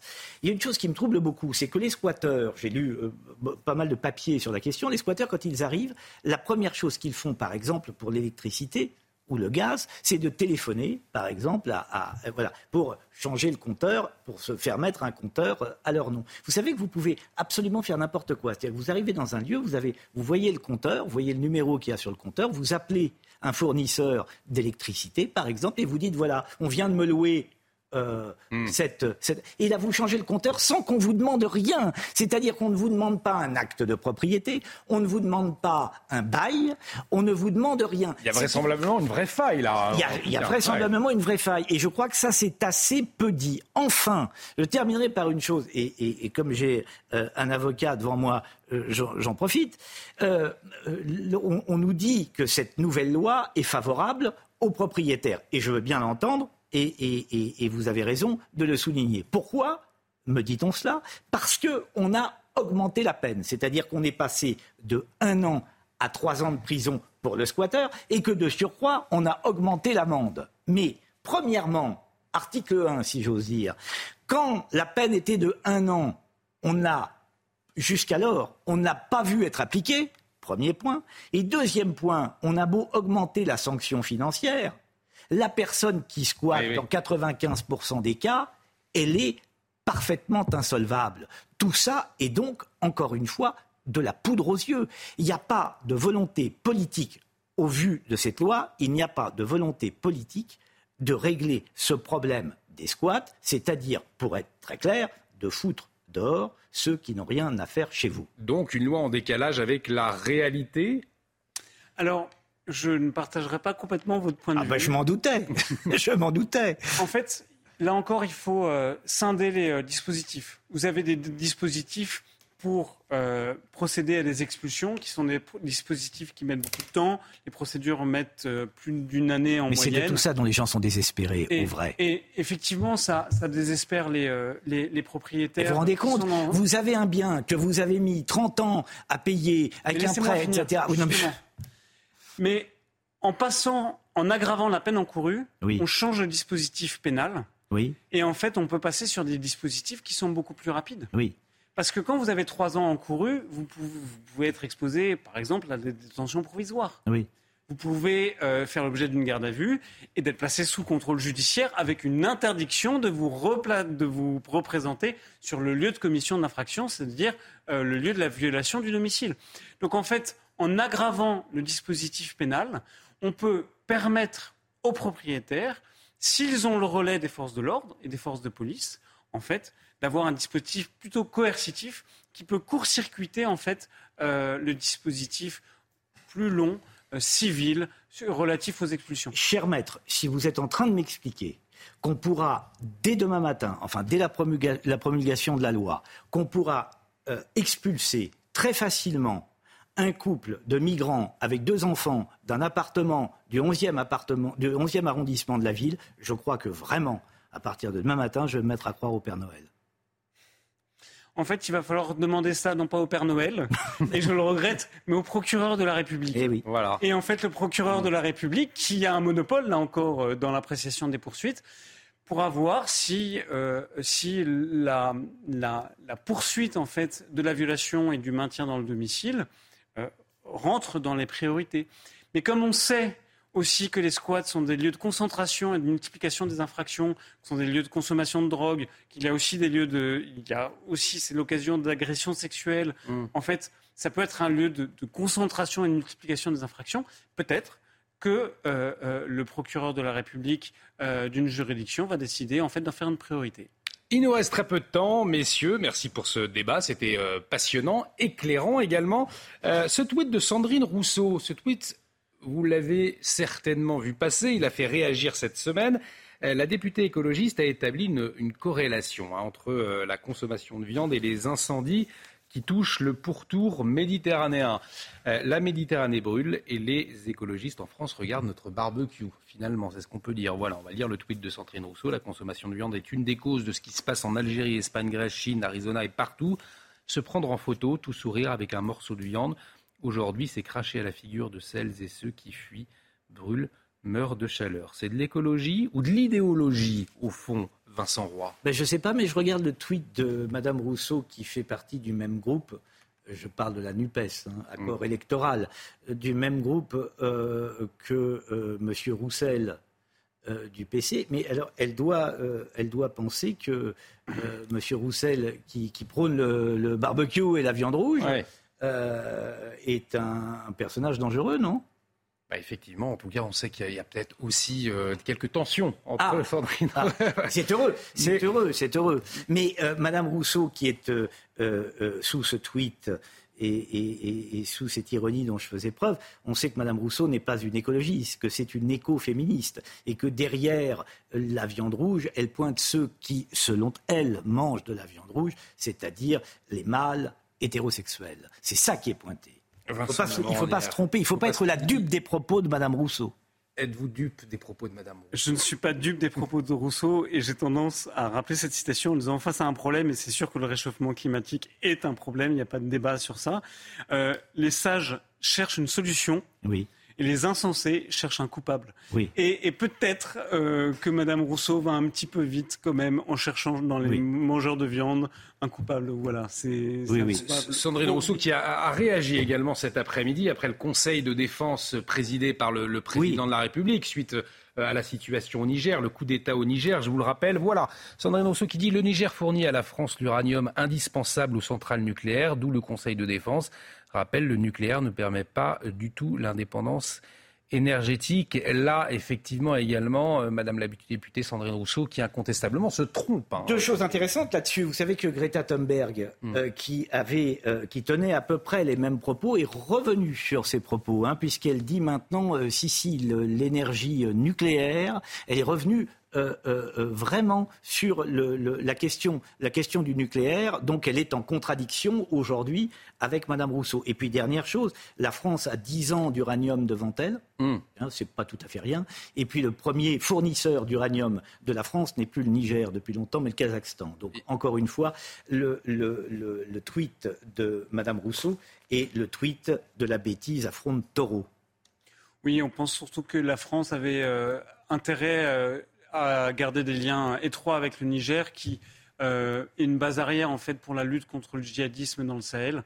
Et donc euh, c'est aussi pour des questions de sécurité et de lutte contre le terrorisme euh, djihadiste que je pense que la France s'investit au Niger. Et la situation au Niger, allez-y pour. non, mais si Mme Rousseau n'allait pas se promener dans des manifestations interdites avec son écharpe de député, tout ça finalement serait très drôle. Le problème, c'est qu'évidemment, euh, euh, quand on contrevient euh, à la loi, ce qui est son cas, c'est plutôt pénible.